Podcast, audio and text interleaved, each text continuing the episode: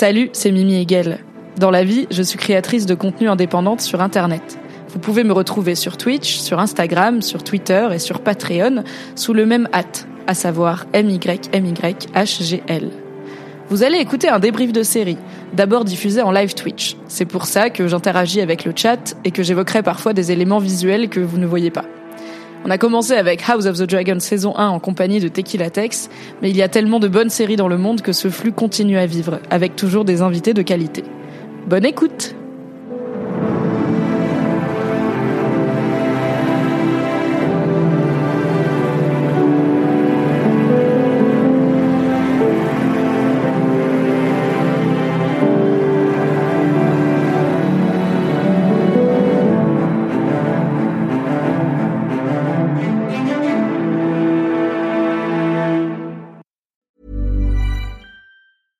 Selling a little or a lot?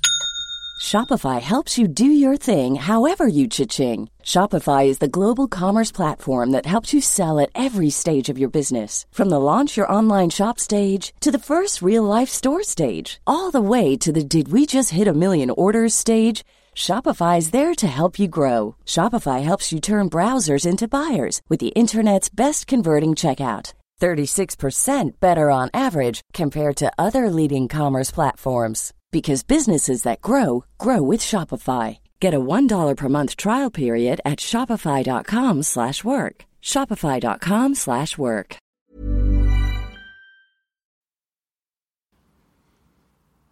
Football is life. Ça va Bonsoir. ou quoi Internet? Bonsoir. Bonsoir. Bonsoir.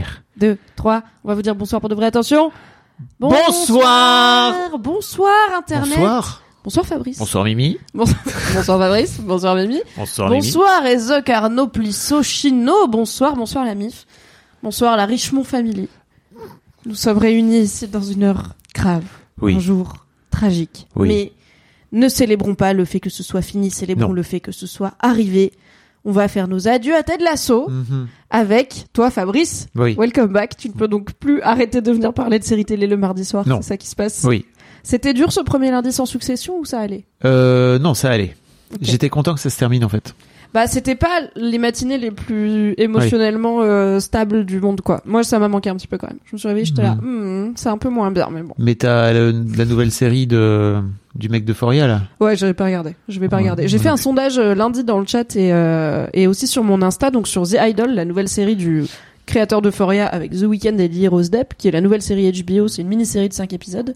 Déjà assez controversée et apparemment pas très quali. Et j'ai demandé, ok, est-ce que vous allez regarder? Parce que si tout le monde regarde, je vais me taper les 5 épisodes et on en fera un débrief. Et j'ai une majorité de vraiment non. Je ne vois Oui. pas pourquoi je m'infligerais ça. Donc euh, on va plutôt parler d'une série qu'on aime bien. C'est Oui. quand même un peu plus sympa. Par contre, lundi, j'ai regardé Game of Thrones.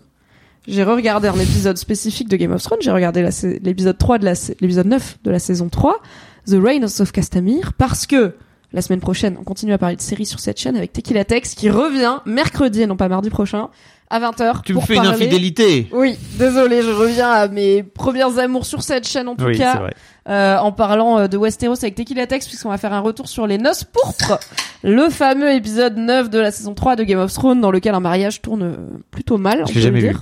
Si tu l'as vu celui-là. Non, Non, j'ai juste vu euh, la séquence, tu vois, j'ai fait OK, ça dégage. Ouais, c'est quand même 80% de l'épisode donc ça va. Euh, on s'en parle avec Tequila la semaine prochaine donc j'étais quand même un petit peu sur HBO ce lundi euh, avant de repasser sur Apple TV+ pour enfin finir Ted Lasso. On va vous parler de Ted Lasso du coup euh, avant ça Fab, est-ce que t'as une petite actu, un truc à pousser, euh, une pub à faire? Écoute, euh, j'ai plein de super podcasts qui sortent cette semaine. Ah, Voilà. ça c'est bien. Abonnez-vous donc à l'intégralité des contenus Oui. de Fab, à savoir, je vais essayer de pas en oublier, histoire de daron, histoire de daronne, histoire de succès, histoire d'argent, histoire de mec.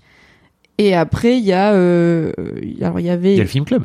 oui, le film club qu'on fait ensemble, bien sûr. Non, mais je pense au truc que tu fais sans moi, tu sais, quelle idée Ouais, de genre faire des euh, podcasts idée de faire sans des moi. podcasts sans Mimi. Euh, bah t'as le Fab Flow.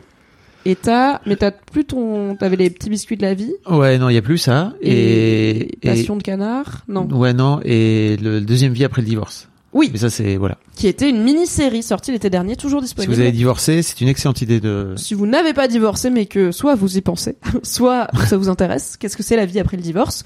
Écoutez Fabrice Florent et Maï EA vous en parler dans un Mm. excellent podcast dispo sur toutes les plateformes. Voilà. À part ça, eh ben on va vous parler de Ted Lasso. Du coup, générique? Générique. Mais donc ton petit écouteur comme ça tu Ah l'auras. oui, c'est vrai. bon, c'est c'est un peu moins drama que le générique de Succession ou de House of the Dragon, mais on est quand même ravis d'être là.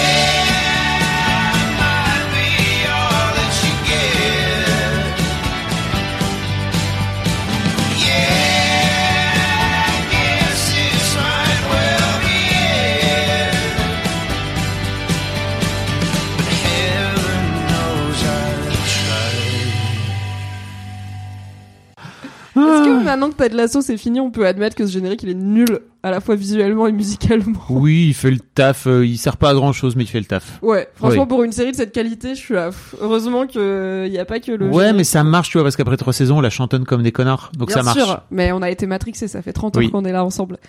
On va vous spoiler, voilà, petite alerte comme d'habitude, on va vous spoiler l'intégralité de Ted Lasso, une série qui est finie après trois saisons, qui est dispo sur Apple TV+, qu'on vous recommande chaudement, qui parle de masculinité, de football, d'amitié, de grandir, de choisir quoi faire de sa vie.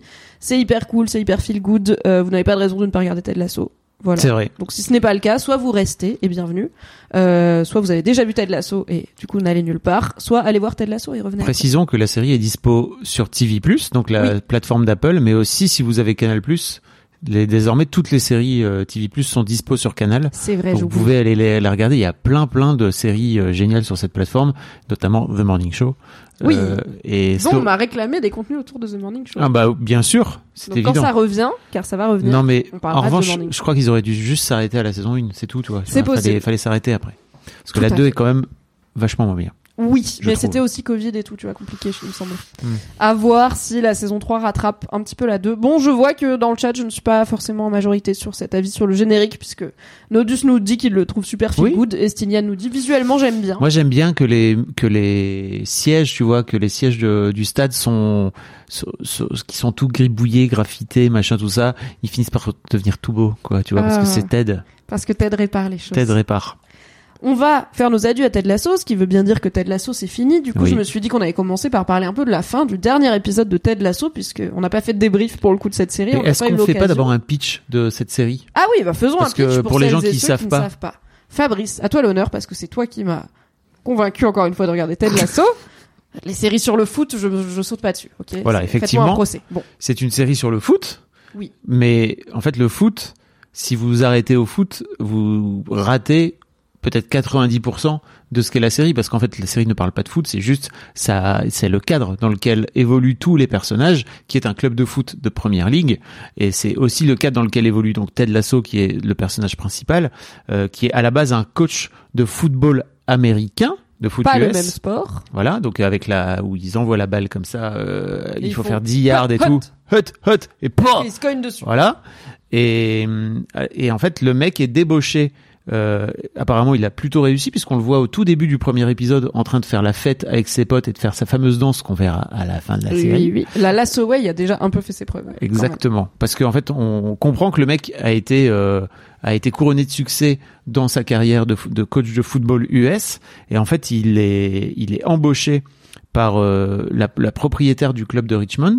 On comprend pas Britannique, du coup. britannique de soccer de soccer donc de Le footballeur foot, de football américain euh, de football européen donc avec euh, où vous devez taper dans un ballon et le mettre au fond d'un but Oui, Euh, Avec votre on, pied. on comprend pas trop pourquoi au départ euh, ce, ce mec est débauché parce qu'il n'y connaît strictement rien en soccer, il ne Il connaît ne pas les même pas règles, ce qu'est un hors-jeu. il ne comprend rien, tu vois. Effectivement, il ne sait pas ce que c'est un hors-jeu et petit clin d'œil à la fin de la saison 3, effectivement dans le dernier épisode, il capte et il se file L'occasion pour moi de dire à mon compagnon, mais au fait, c'est quoi un hors-jeu? Car je ne le savais pas non plus. Mais Voilà. je ne suis pas payé pour entraîner un club de foot, donc c'est- moins grave. très chiant à expliquer, mais globalement, c'est un peu la question piège que posent euh, tous les mecs à la con aux meufs qui disent moi j'aime bien Ah le oui. football. C'est c'est quoi le Ah hors-jeu? ouais, t'as parce un que de foot, euh, cite-moi trois hors-jeux. voilà exactement trois un quoi?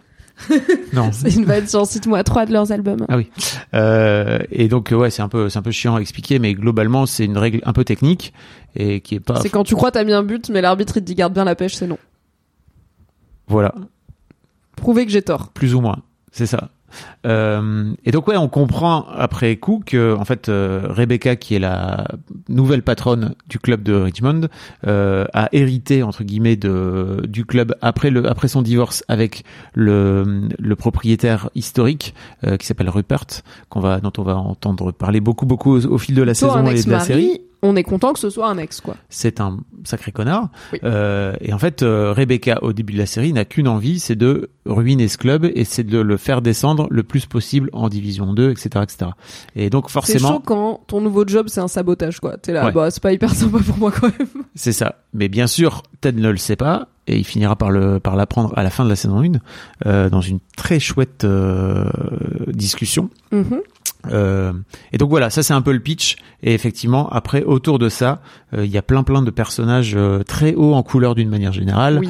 Euh, il y a et en fait tous les personnages sont ultra cool. Effectivement, il y a toute l'équipe de foot qui va dans lequel il y a déjà la base, mais on va en avoir deux trois nouveaux. En tout cas, on va finir va. par par les connaître au fil de l'eau, quoi. Et puis aussi, euh, bien sûr, Danny Rojas qui n'est pas là au début. Hein. life. Et non. Il pas- arrive tel un soleil. Et puis il y a Kaylee aussi qui joue Qui un peu la Killy qui joue un peu la RP. Euh, ouais, genre- la, voilà. ça finit par être la responsable ça. de relations presse du groupe. Et il y a euh, euh, le, le directeur des opérations, euh, dont on Leslie. Leslie.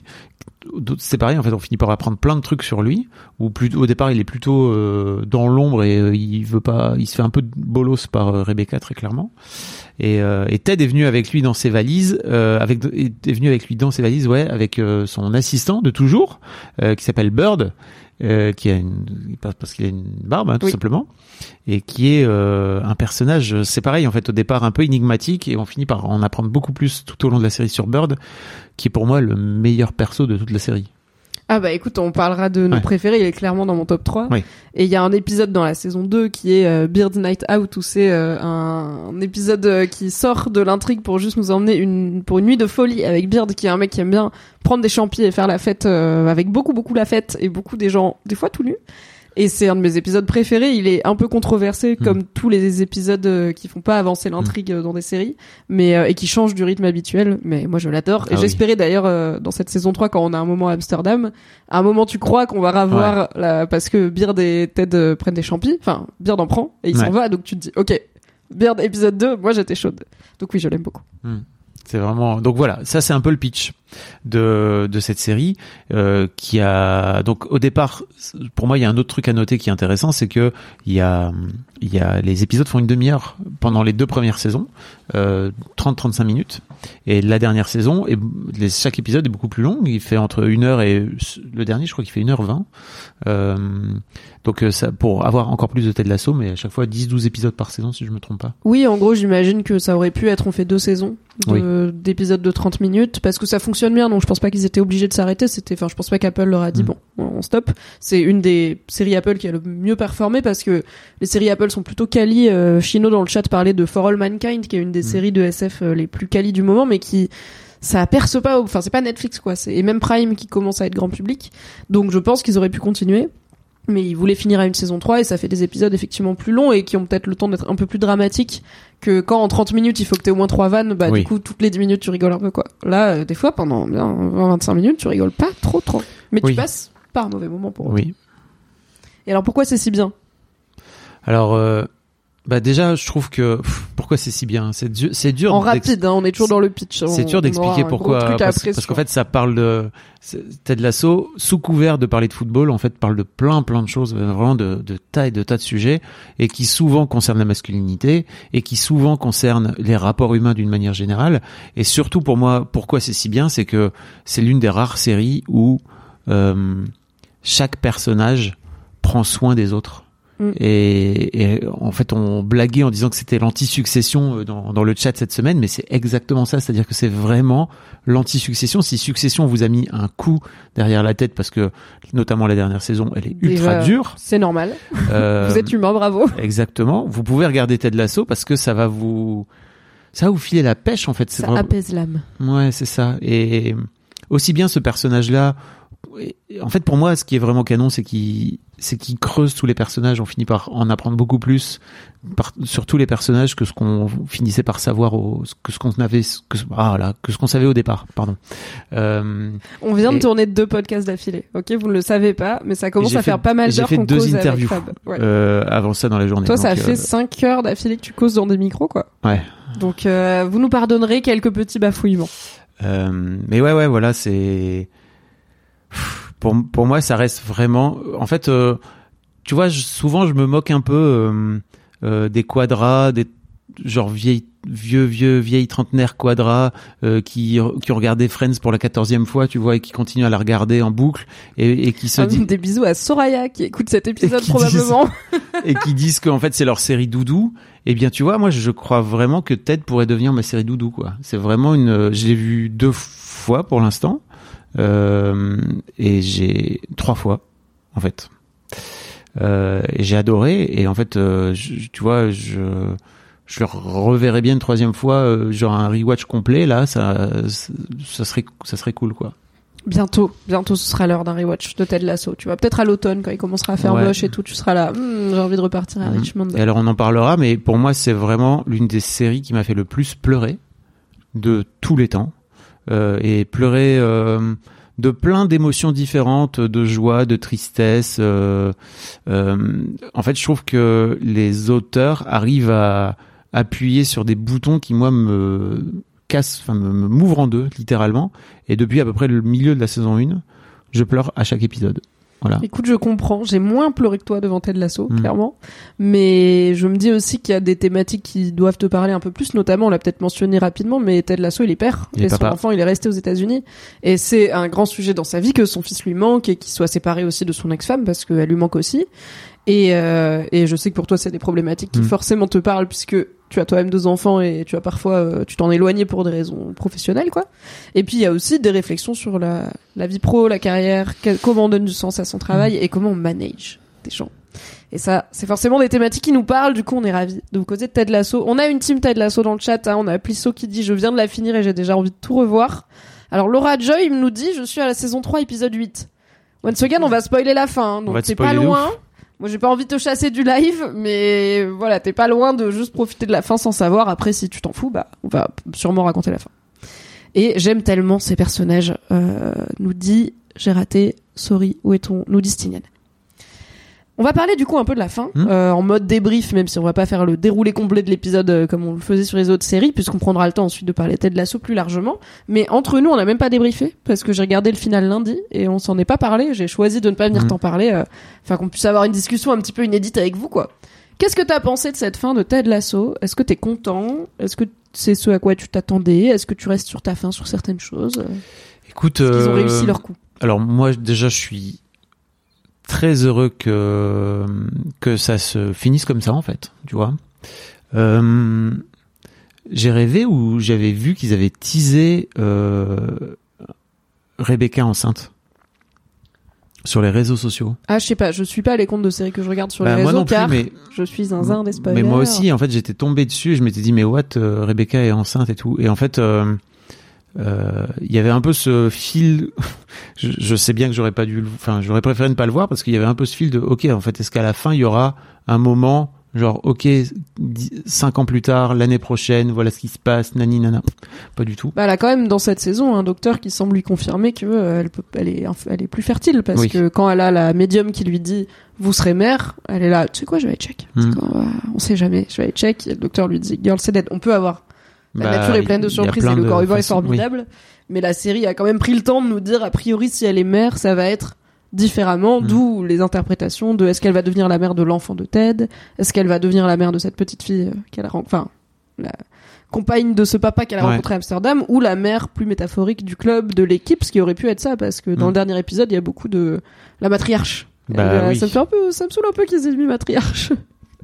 Pourquoi? Non, c'est elle. Ah elle oui. Qui dit j'aurais préféré ah, oui, pas le mot matriarche. Oui, oui, mais je trouve ça cool au contraire. Bah oui, ça lui va bien. C'est important. Euh, mais après, globalement, en fait, j'étais un peu déçu. Je, trouve que la, le, en fait, le dernier épisode a réussi à m'avoir, mais pour une raison très personnelle, euh, à la fin où j'ai pleuré puisque il y a toute la il y a toute la, la dernière séquence qui se joue sur la chanson Father and Son et qui Cat Stevens. de euh, oui Oui, Et- Youssouf Islam, ouais, Cat voilà. Stevens.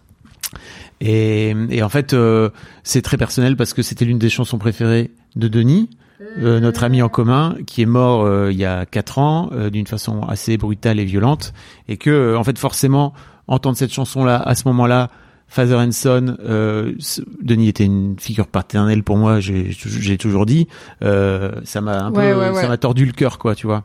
Mais là où euh, là où en fait globalement par rapport à s'il n'y avait pas eu cette chanson, en gros, j'aurais pas pleuré. Et en fait, j'étais un peu déçu, mais je crois que globalement, le dernier épisode évite.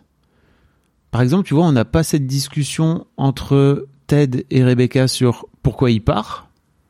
Moi, je, je suis désolé, mais moi, je veux savoir, je veux savoir à quoi elle ressemble leur discussion, quoi. Parce que le cliffhanger sur l'épisode d'avant, mais d'ailleurs, j'ai un truc à vous dire. Mhm. On se doute bien que ça va être ça. L'épisode ouvre sur une blague. Une blague qui est à destination directe des fans, hein. des fans qui, comme moi, pensaient que Rebecca et Ted allaient finir ensemble. Euh, J'avoue, j'étais dans avoir cette team, je me suis fait bamboozle de fou. J'ai vraiment crié, je le savais à la télé, tu vois, tel Chivreuil qui croit, qui crie victoire trop tôt là, qui croit qu'elle a gagné alors que pas encore. Et euh, mais en même temps, quelle meilleure façon d'avoir tort que de voir Coach Beard dé- débarquer en string dans la cuisine de. Rebecca. Je prends, tu vois. Est-ce que t'as quand même eu un moment de, ok, est-ce qu'ils ont fait genre un plan, à, trois, 4, bien sûr. un plan à, à 4, 3, oui, un oui. plan à 3 d'abord, puis ok. Ah oui, bien sûr, j'étais là, peut-être, tu vois, euh, fuck it. Mais ce qui n'empêche pas que je pensais que Ted allait partir. Je me disais, ils ont couché ensemble juste non, avant mais j'aurais détesté qu'ils fassent ça. Et tu vois, il y a Traficote qui dit j'ai eu très peur pendant cette saison qu'ils mettent Rebecca avec Ted, notamment dans un épi- un épisode où il sort avec lui la pochette d'allumettes vertes qu'elle associe à sa relation à la maternité, mais finalement non. Platonique, Platonique jusqu'au jusqu'au bout. Et t'as bien. Non, raison. mais je suis d'accord. J'étais vraiment pas fâché d'avoir tort. hein. Oui. Et euh, effectivement, tu vois, je trouve que ok, il démarre, il démarre ce truc par une blague qui marche trop bien, qui est ok. Tu, tiens, t'as vu, je t'ai eu. Et euh, moi, je me suis fait aussi avoir. Tu vois, je me suis dit, ok, what, que se passe-t-il? J'étais moins avec dans ta team. Ouais, trop bien. Je savais que. Ok les gars, franchement, vous avez donc des trucs à nous raconter sans aucun Mhm. doute. Mais non, en fait, c'est juste une fuite de gaz euh, ou je sais pas un truc comme il ça. y a une fuite de gaz dans le quartier de Ouais. Beard et Ted, et du coup, ils se sont réfugiés avec Jane qui était là, chez euh, Rebecca, Voilà. euh, comme le scénario nous l'explique euh, en mode gros sabot, tu sais. Oui, mais gros, gros sabot. L'important c'était, vous y avez cru un peu quand même. Mais effectivement, j'aurais bien aimé avoir ce moment-là. J'aurais bien aussi aimé avoir le moment où Ted annonce à l'équipe qui part, parce qu'en fait, on ne l'a Oui. pas, ça non plus. Non. On n'a jamais de moment où Ted annonce à quelqu'un qui part. On n'a aucune de ces discussions, ni à Beard, qui au final part pas avec lui, mais à la base il a dû lui dire bah on rentre, Ouais. c'est-à-dire euh, tu lâches ta meuf et tout, c'est chaud quand même, tu vois. Ni à Rebecca, ni à l'équipe, euh, on n'a aucune discussion avec Ted qui dit à quelqu'un je m'en vais. Et je sais pas pourquoi ils ont décidé de faire ça, euh, scénaristiquement. Bon, ok, ça permet de pouvoir peut-être gagner un peu de temps, etc. Mais globalement, cet épisode, il dure 1h20. Euh, je crois qu'ils auraient pu mettre euh, 10 minutes de moments un peu émotion de bah en fait moi ça m'intéresserait de savoir ce que Ted a, à dire à Rebecca et ce que Ted a à dire à son équipe quand il décide de partir et Mais comment je- c'est comment ces joueurs réagissent par exemple tu vois? Oui, mais je crois qu'ils nous, ils nous le disent dans l'épisode quand Ted euh, rend sa copie du livre à Trent et dit je changerai le nom parce que le, le livre devait s'appeler The Last Away. Euh, It was never about me. C'était jamais moi le Oui. sujet. Et en fait, on voit plus comment les gens digèrent l'info que comment Ted leur dit. Et il est très absent de cette dernière saison. On le voit Mm. assez peu. Donc euh, on nous emmène tranquillement vers. Et tu sais, j'ai pensé à quand tu m'as annoncé, donc après euh, sept ans de travail commun, que t'allais vendre Mademoiselle et Mm. partir. Et la vraie discussion qu'on a eue, c'est pas celle où tu me l'as annoncé. C'est quand j'ai eu, j'avais eu le temps de la digérer quelques temps plus tard et que je t'ai dit, ok, maintenant je suis prête à en parler et que je t'ai dit à la fois ce que ça me provoquait de Mm. positif, de je suis contente pour toi et c'est un super chemin, et de négatif, de bah j'ai peur d'être toute seule, j'ai peur de la suite, je viens de devenir rédac chef, je pensais que j'allais le faire avec toi, tu vois.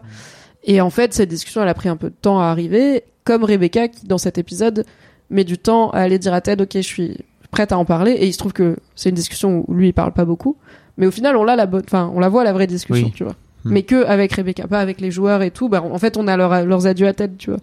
Et peut-être c'est ça le plus important. ouais C'est comment ils honorent la place qu'il a eu dans j'ai été vie, un peu déçu par cette séquence de Ouais, comédie euh, musicale euh, là, ils ont mieux fait dans Ted Lasso en Ouais. termes de grands. Après c'est toujours, euh, on a des attentes. Enfin c'est les adieux de l'équipe de Richmond à Ted. On Hmm. a forcément des attentes démesurées, mais c'était bon. C'était pas la La Land quoi. Non. Peu mieux. clairement pas Danny Roras Ma passion. Est-ce que ça a du sens pour toi que... Alors dites-nous dans le chat aussi qu'est-ce que vous avez pensé de cette fin? Est-ce que vous avez bien aimé le dernier épisode? Est-ce que vous en êtes satisfait et satisfaite? Comme ça, on vous lira. Est-ce que pour toi, ça a du sens que Ted y reparte aux, aux Oui. États-Unis? Clairement. Est-ce que pour toi, c'était la fin logique? Oui. En fait, euh, son fils lui. En, en fait, pour moi, l'un des trucs, euh, mais dont on parlera peut-être après, c'est que on comprend pas au début de la série pourquoi il part. Et on comprend à peu près au milieu de la saison 1, je crois. Peut-être, non, peut-être épisode même 3-4. Euh, qu'en fait, il est en, il est en, il est en train de se séparer de sa femme. Oui. Et que, et que, en fait, il est pas parti de bon cœur. Et que c'est plutôt une façon, comme une autre, de mettre de la distance avec elle, d'aller là-bas. Euh, et forcément, il est obligé aussi de, de sacrifier sa, sa vie de père, quoi. Avec son garçon qui, au début de la série, il a 5, 6, Ouais, je dirais 7 ans, un truc comme ça, et à la fin, une dizaine, 11, 11 ans, quoi. ouais. C'est des hum, âges où... C'est oui. petit, quoi, ça change vite. T'as envie d'être là. Et, et en fait, tu le vois euh, pendant longtemps, au moins pendant les deux premières saisons, courir un peu après sa relation avec son fils, euh, avec qui il a du mal à, à reconnecter clairement. Et, et en fait, ouais, ouais, c'est ça. Pour pour moi, c'est vraiment, euh, je, je trouve, je trouve que c'est normal en fait qu'il y retourne parce que, ok, il a fait ce qu'il avait à faire.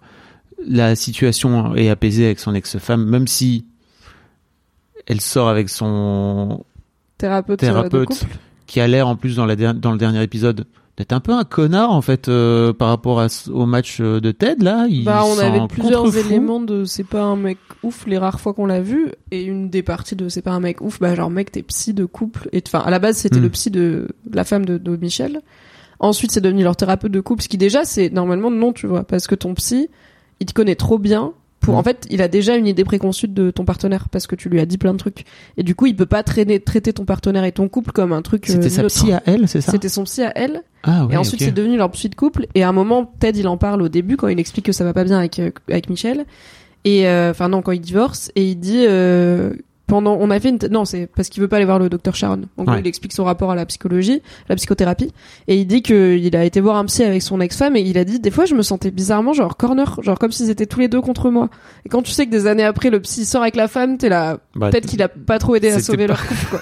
ça pose des vraies questions d'éthique professionnelle Mhm. qui ont été largement discutées sur internet ce truc de attends qu'est-ce qui se passe si un psy tombe amoureux de la enfin si un psy et une patiente tombe amoureux c'est quoi les règles et tout? Et, euh, et on en parlera mais une des personnes qui a écrit la série a abordé un petit peu le sujet de en fait ils y ont pensé dans la Mm.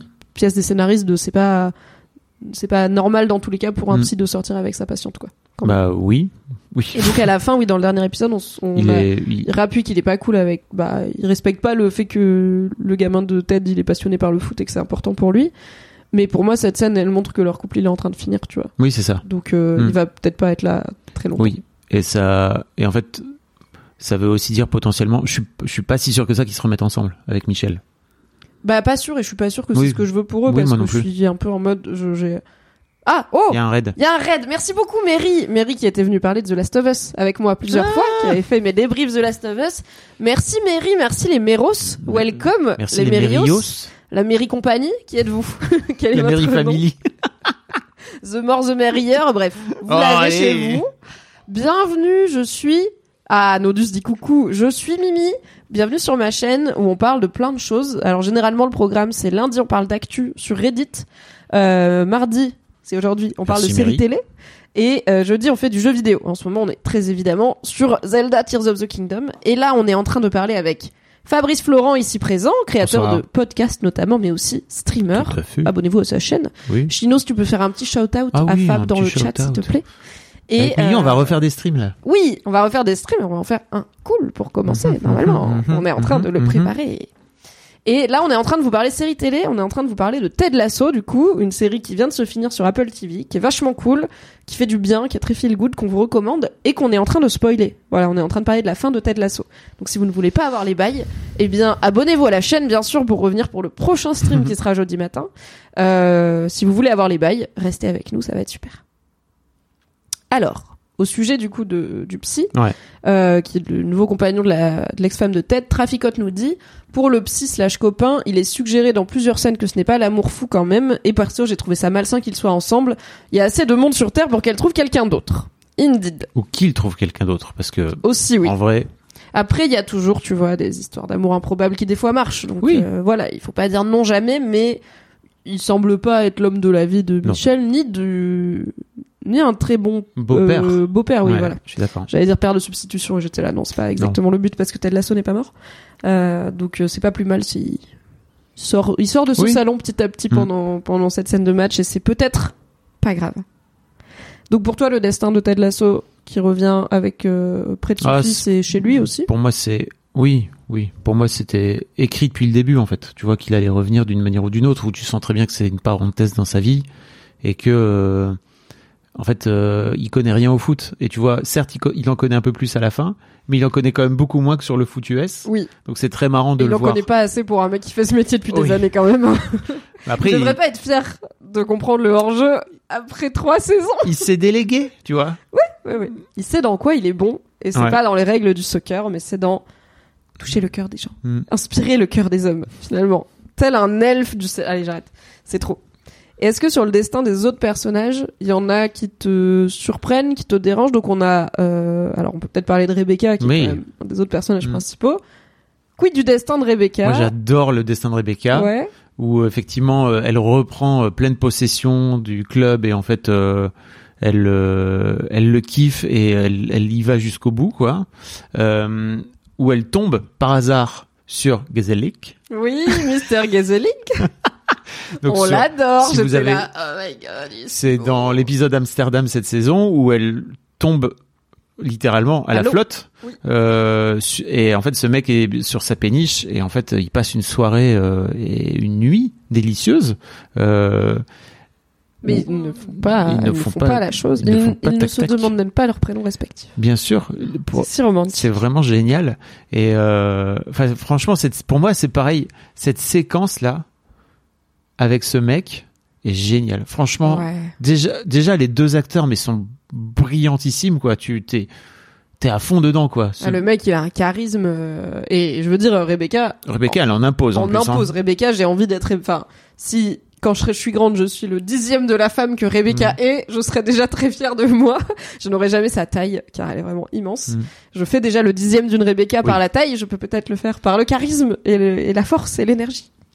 Et donc ouais, je trouve ça, je trouve ça cool. En fait, moi, je suis très heureux que que Rebecca est, est- soit, retombe sur ce gars de façon complètement par hasard. Et sans doute, elle, on voit qu'elle euh, qu'elle s'adresse d'abord à la petite fille. Parce que on ne sait pas que ce mec a une fille, c'est ça dans On l'épisode sait qu'elle a une fille, mais on l'a, Ah oui. a une fille, mais on l'a pas. on l'a, on l'a pas vu parce qu'elle est avec sa mère ou je sais Ouais. pas quoi. Et donc euh, on comprend que peut-être en fait Rebecca va finalement devenir maman, Et mais oui. pas maman, plutôt belle maman. Et oui. Et euh, en fait, euh, ouais, trop trop bien. Franchement, euh, ce couple-là qui était naissant, euh, tombé tombé dessus l'un par hasard complètement l'un sur l'autre, j'achète, je prends tout. Ok. Toi ouais, pour moi, ça marche. J'ai- J'ai des mini réserves de. C'est toujours compliqué pour moi de faire finir de façon significative un perso qui est là depuis le début avec un gars qu'on a vu littéralement 10 minutes. Il y a un peu pas d'arc, euh, mais en fait, je trouve que dans sa dernière saison, surtout Ted Lasso, c'est une série qui assume complètement que c'est quasiment magique, tu vois. C'est quasiment Oui. un monde féerique et il y a un peu un côté destin. Et en fait, à partir du moment où, où t'acceptes ça, bah ça marche, tu Mm. vois. Ils se sont trouvés, ils se retrouvent un peu grâce à Ted, puisque c'est en accompagnant Ted à l'aéroport Mhm. qu'elle tombe dessus. Ils avaient déjà posé que le mec il est pilote, genre les chances que ça arrive minuscules. Scénaristiquement, on n'a pas beaucoup vu ce gars, ok, mais est-ce que j'étais fâchée? Non, Non. Pas du tout. parce et que pas c'est juste, Monsieur pas juste parce qu'il est BG, parce que c'est Monsieur Gezelik et que Rebecca mérite du Gezelik Oui. dans sa vie. Tout à fait. Traficote nous dit concernant cette fin, la scène sur l'équipe de foot féminine, est-ce que ça annonce un spin-off? Alors oui, il y y a Killy. vient euh, proposer à Rebecca le Richmond Women's Soccer Club. Spin-off ou pas? Bah, À ton avis. aussi à spin-off, je prends, hein, parce Ouais. que euh, spin-off avec Rebecca et Killy en rôle principaux, moi j'achète. Hein. Sur une équipe de footballeuses mais de avec fou. avec des footballeuses euh, écrits, on imagine, euh, dans la même veine que sont les personnages principaux de globalement toute cette série. Tous les personnages Oui. principaux de cette série sont canons, quoi. Mais oui, Il y en a c'est pas. un bel ensemble. La, la- même la meuf euh, de Nathan, de Nathan là, euh, Jade, qui au départ, euh, bon, euh, elle est un peu insignifiante et elle est là juste des- vaguement désagréable. en plus. Euh, elle s'avère être ultra cool dans, dans la fin de la saison, quoi. Donc euh, trop trop bien. Franchement, non, je, pr- je prends le spin-off avec grand plaisir. Ok. Je peux vous dire qu'aucun spin-off n'est confirmé, que ça a été reconfirmé, que rien n'est prévu, mais que rien n'est off the table non plus. Mais le, le discours officiel de l'équipe de Ted Lasso, c'est eh, on se pose, on se repose. Je pense qu'il y avait aussi un truc de on attend de voir la réception de cette Mhm. fin et tout. Euh, effectivement, c'est une porte qui n'est pas fermée. On a aussi eh ben, ça peut peut-être faire une transition. On a aussi Roy Kent qui devient manager. Pourquoi pas une saison sur euh, Roy Kent qui coach l'équipe, Oh tu vois, là, finalement. Enfin, oui.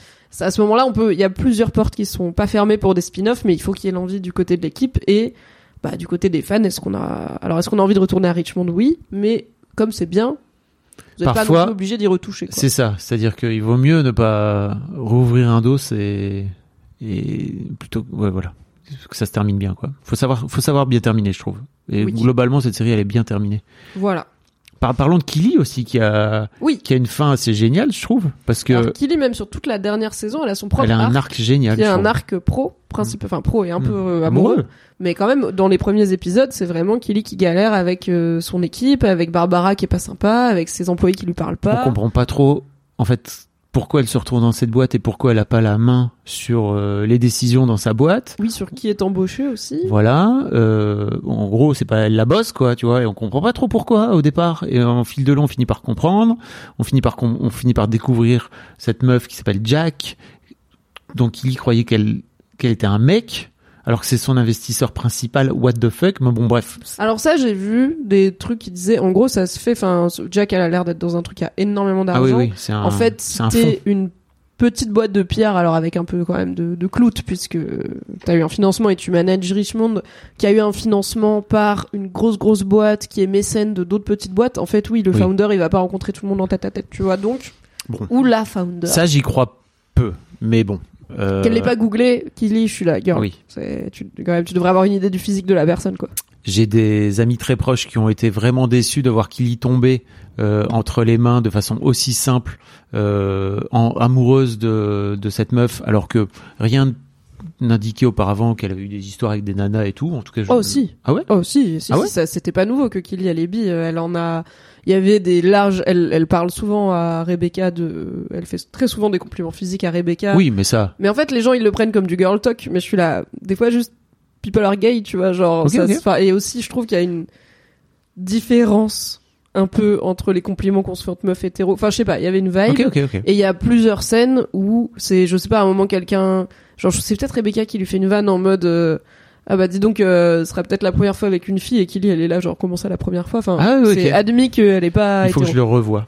C'est pas admis. Effectivement, on l'a jamais vu avoir Oui. une histoire avec une femme avant, mais c'était pas une, un plot twist de fou quoi. Mais effectivement, le fait qu'elle tombe aussi vite dans le panneau et qu'en fait elle tombe amoureuse de cette meuf, etc.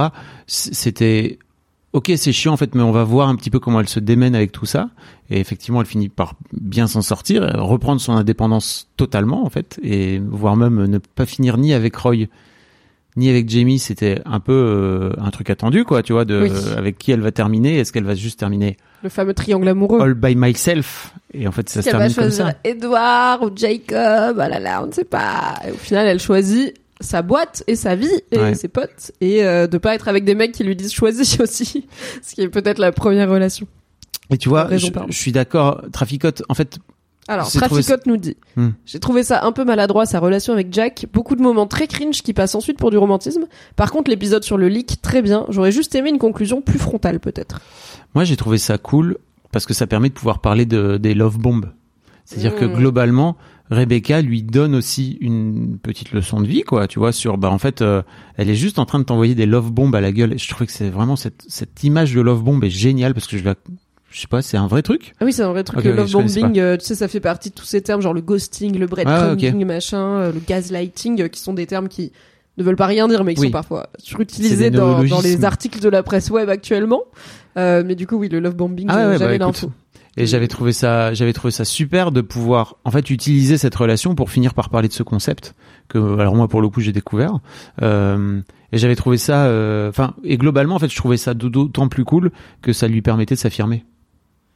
Oui, et ça permet. Je trouvais que c'était. Moi, j'ai bien aimé ce que ça a créé dans leur euh, relation avec Rebecca, où Rebecca elle est dans cette position un peu bâtarde de elle elle est passée par une relation similaire donc elle voit des signes en même temps elle veut pas être la meuf parano qui gâche euh, le bonheur de son ami euh, parce qu'elle est là bas il y a des signes ça veut pas dire que donc elle essaye à la fois de l'informer de la prévenir de lui donner des conseils de prudence et en même temps de lui dire mais tu sais quoi garde l'esprit ouvert laisse-la peut-être qu'elle Mm. va te surprendre Ouais. ou surprendre et tout Une Et c'est rare de voir, Une euh, vraie relation d'amitié, quoi. Ouais, voilà. Mm. Et d'avoir aussi une femme un peu plus âgée qui, elle, est passée par plus de choses et qui essaye un peu que ces galères aient pas servi à rien, tu vois, que ça apprenne aussi Ouais. à des meufs plus jeunes de pas tomber dans le panneau et en même temps, faut quand même se prendre un peu la porte pour plus avoir envie de, enfin, tu vois. Elle, elle dit Oui. pas à Killy, quitte là, ça sert à rien. Elle la laisse se prendre le mur de, bah, elle était pas cool. Mais maintenant tu le sais. Et si t'étais parti plus tôt, tu l'aurais pas su aussi.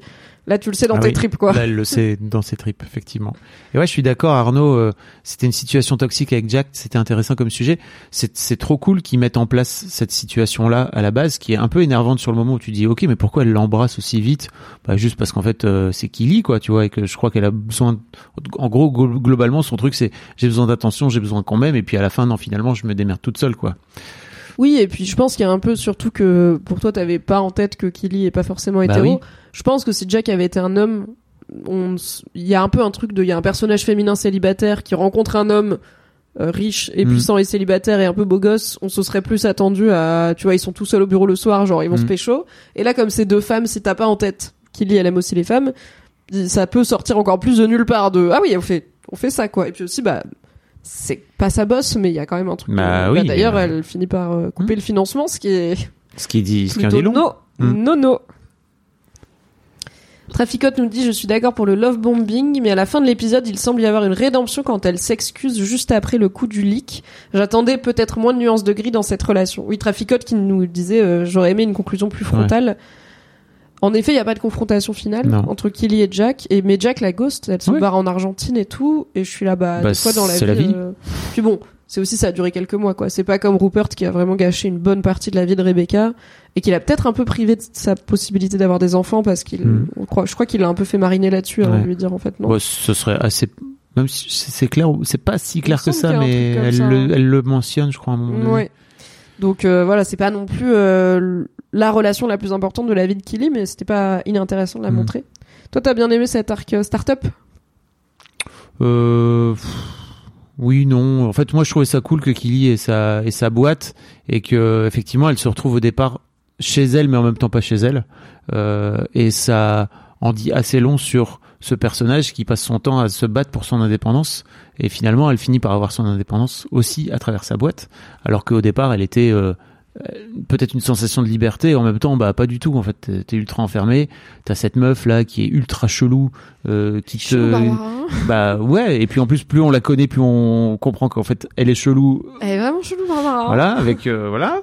Et, hum, et en fait tu te retrouves avec une meuf qui prend des décisions pour toi. Euh, en fait, c'est ma boîte, va te faire foutre quoi. T'es qui toi D'où tu sors? Et effectivement, en fait, elle a été posée là par les par les investisseurs pour qu'elle pour qu'elle la babysit quoi finalement. Oui, c'est la c'est la CFO, c'est la directrice Mm. des finances donc euh, bah c'est en mode euh, t'es t'es mignonne avec tes idées gamines mais les grands ils vont te dire où on met l'argent quoi. Ouais. Mais d'ailleurs, à la fin, et je l'ai pas, je l'ai pas chopé quand j'ai vu l'épisode, je l'ai vu sur Reddit. Euh, dans la fameuse séquence où on voit un peu que sont-ils devenus du dernier épisode, le logo de KGPR, donc la firme de Killy, c'est KBPR. Donc a priori, elle a pris Barbara en Partenaire. bien sûr. Et je sais pas si ce personnage, il a, il a 100% marché sur moi. C'est-à-dire que je suis quand même en mode, j'ai pas envie de traîner avec Barbara. Elle est quand Non. même trop chelou. Même vos moments mignons, elle est trop chelou. Elle veut lui racheter la boule à neige. Elle lui dit Mm. j'ai besoin de ticket de caisse. Après, elle est là, j'aime pas le foot. Alors, son côté, j'aime quand il y a du sang, j'étais hilarant. J'étais Mm. vraiment MDR, mais j'étais, est-ce que j'ai envie de la faire? Partenaire de ma boîte? Et de la voir tous les jours? Je ne sais pas. Ouais, après c'est pourquoi pas? c'est dans une association parfois t'es pas obligé de devenir meilleur ami avec les gens, tu peux Ouais. juste être très complémentaire et faire en sorte que ça marche bien entre vous. A priori, on a compris que c'était plutôt une meuf qui était plutôt complémentaire du, du côté euh, lettre de créatif. chiffres. Voilà, Oui. c'est ça, de Killy. Clairement. Jamie. On a parlé de Killy, parlons des deux hommes entre lesquels elle a Ah. refusé de choisir parce que c'est des idiots. Mais c'est pas grave, ils sont mignons. Roy Kent, Jamie Tart. Bon, on va commencer par Roy parce qu'on va parler un petit peu aussi de sa carrière pro puisqu'il finit coach Mm. euh, de l'équipe.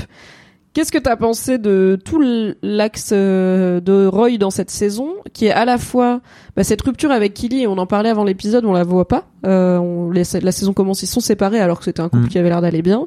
Donc il travaille là-dessus, il travaille sur son rapport à lui, il s'intègre un petit peu plus dans l'équipe, dans son rôle de co-coach et dans peut-être les Diamond Dogs, on espère. Donc il a quand même un petit côté thérapie, même s'il va pas euh, chez la psy. Et puis il a son amitié avec Jamie, bien sûr, qui se développe. Enfin, pour moi, c'est vraiment le meilleur arc de toute la saison, quoi.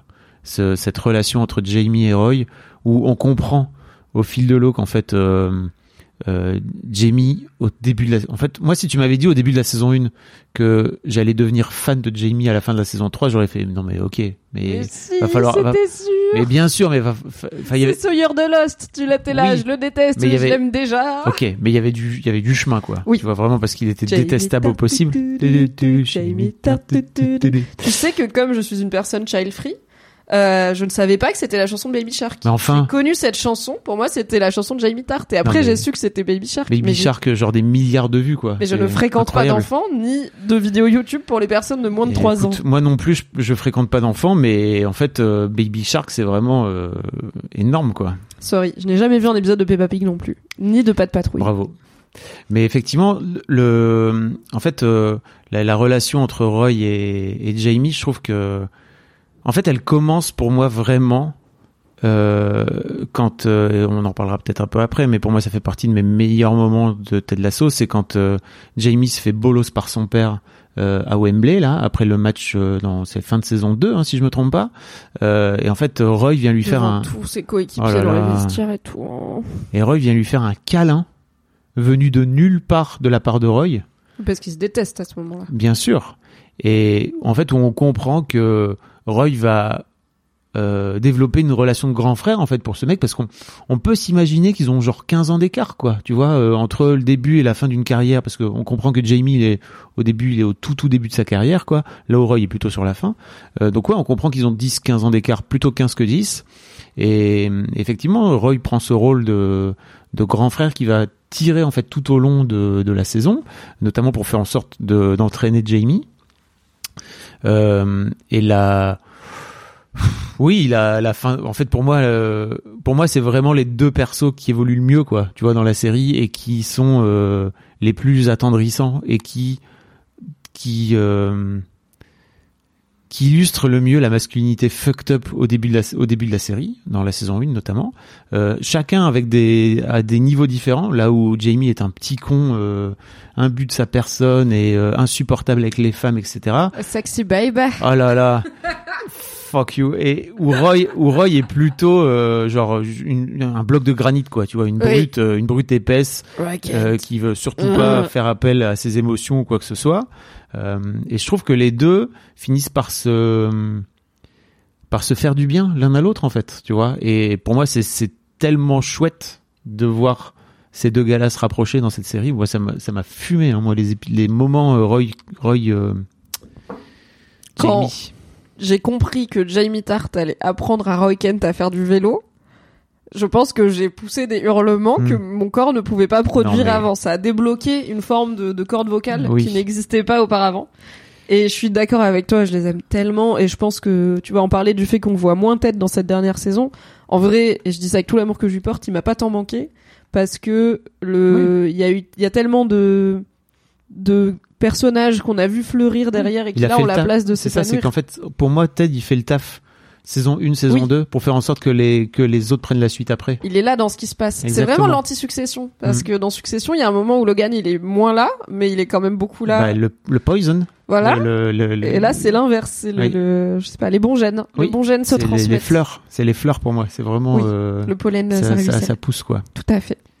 Et euh... Alors, tu sais que Jamie, quand il, quand il apprend à Roy à faire du vélo, moi, je me suis vraiment retrouvé parce que j'ai appris à mes deux enfants à faire du vélo et c'est exactement les mêmes doses. C'est-à-dire que tu, en fait, c'est génial parce que vraiment, je me suis dit, ok, il se retrouve exactement dans la même situation, sauf avec un mec de 40 ans euh, qui doit faire 80 ou 90 kilos, tu vois, à lui apprendre de la même façon, parce que ce fameux plan, tu sais, où tu fous ta gamine sur le vélo, tu lui dis mets tes, mets tes, mets tes pieds sur les pédales et vas-y avance, et en fait elle avance pas du tout et elle tombe comme ça.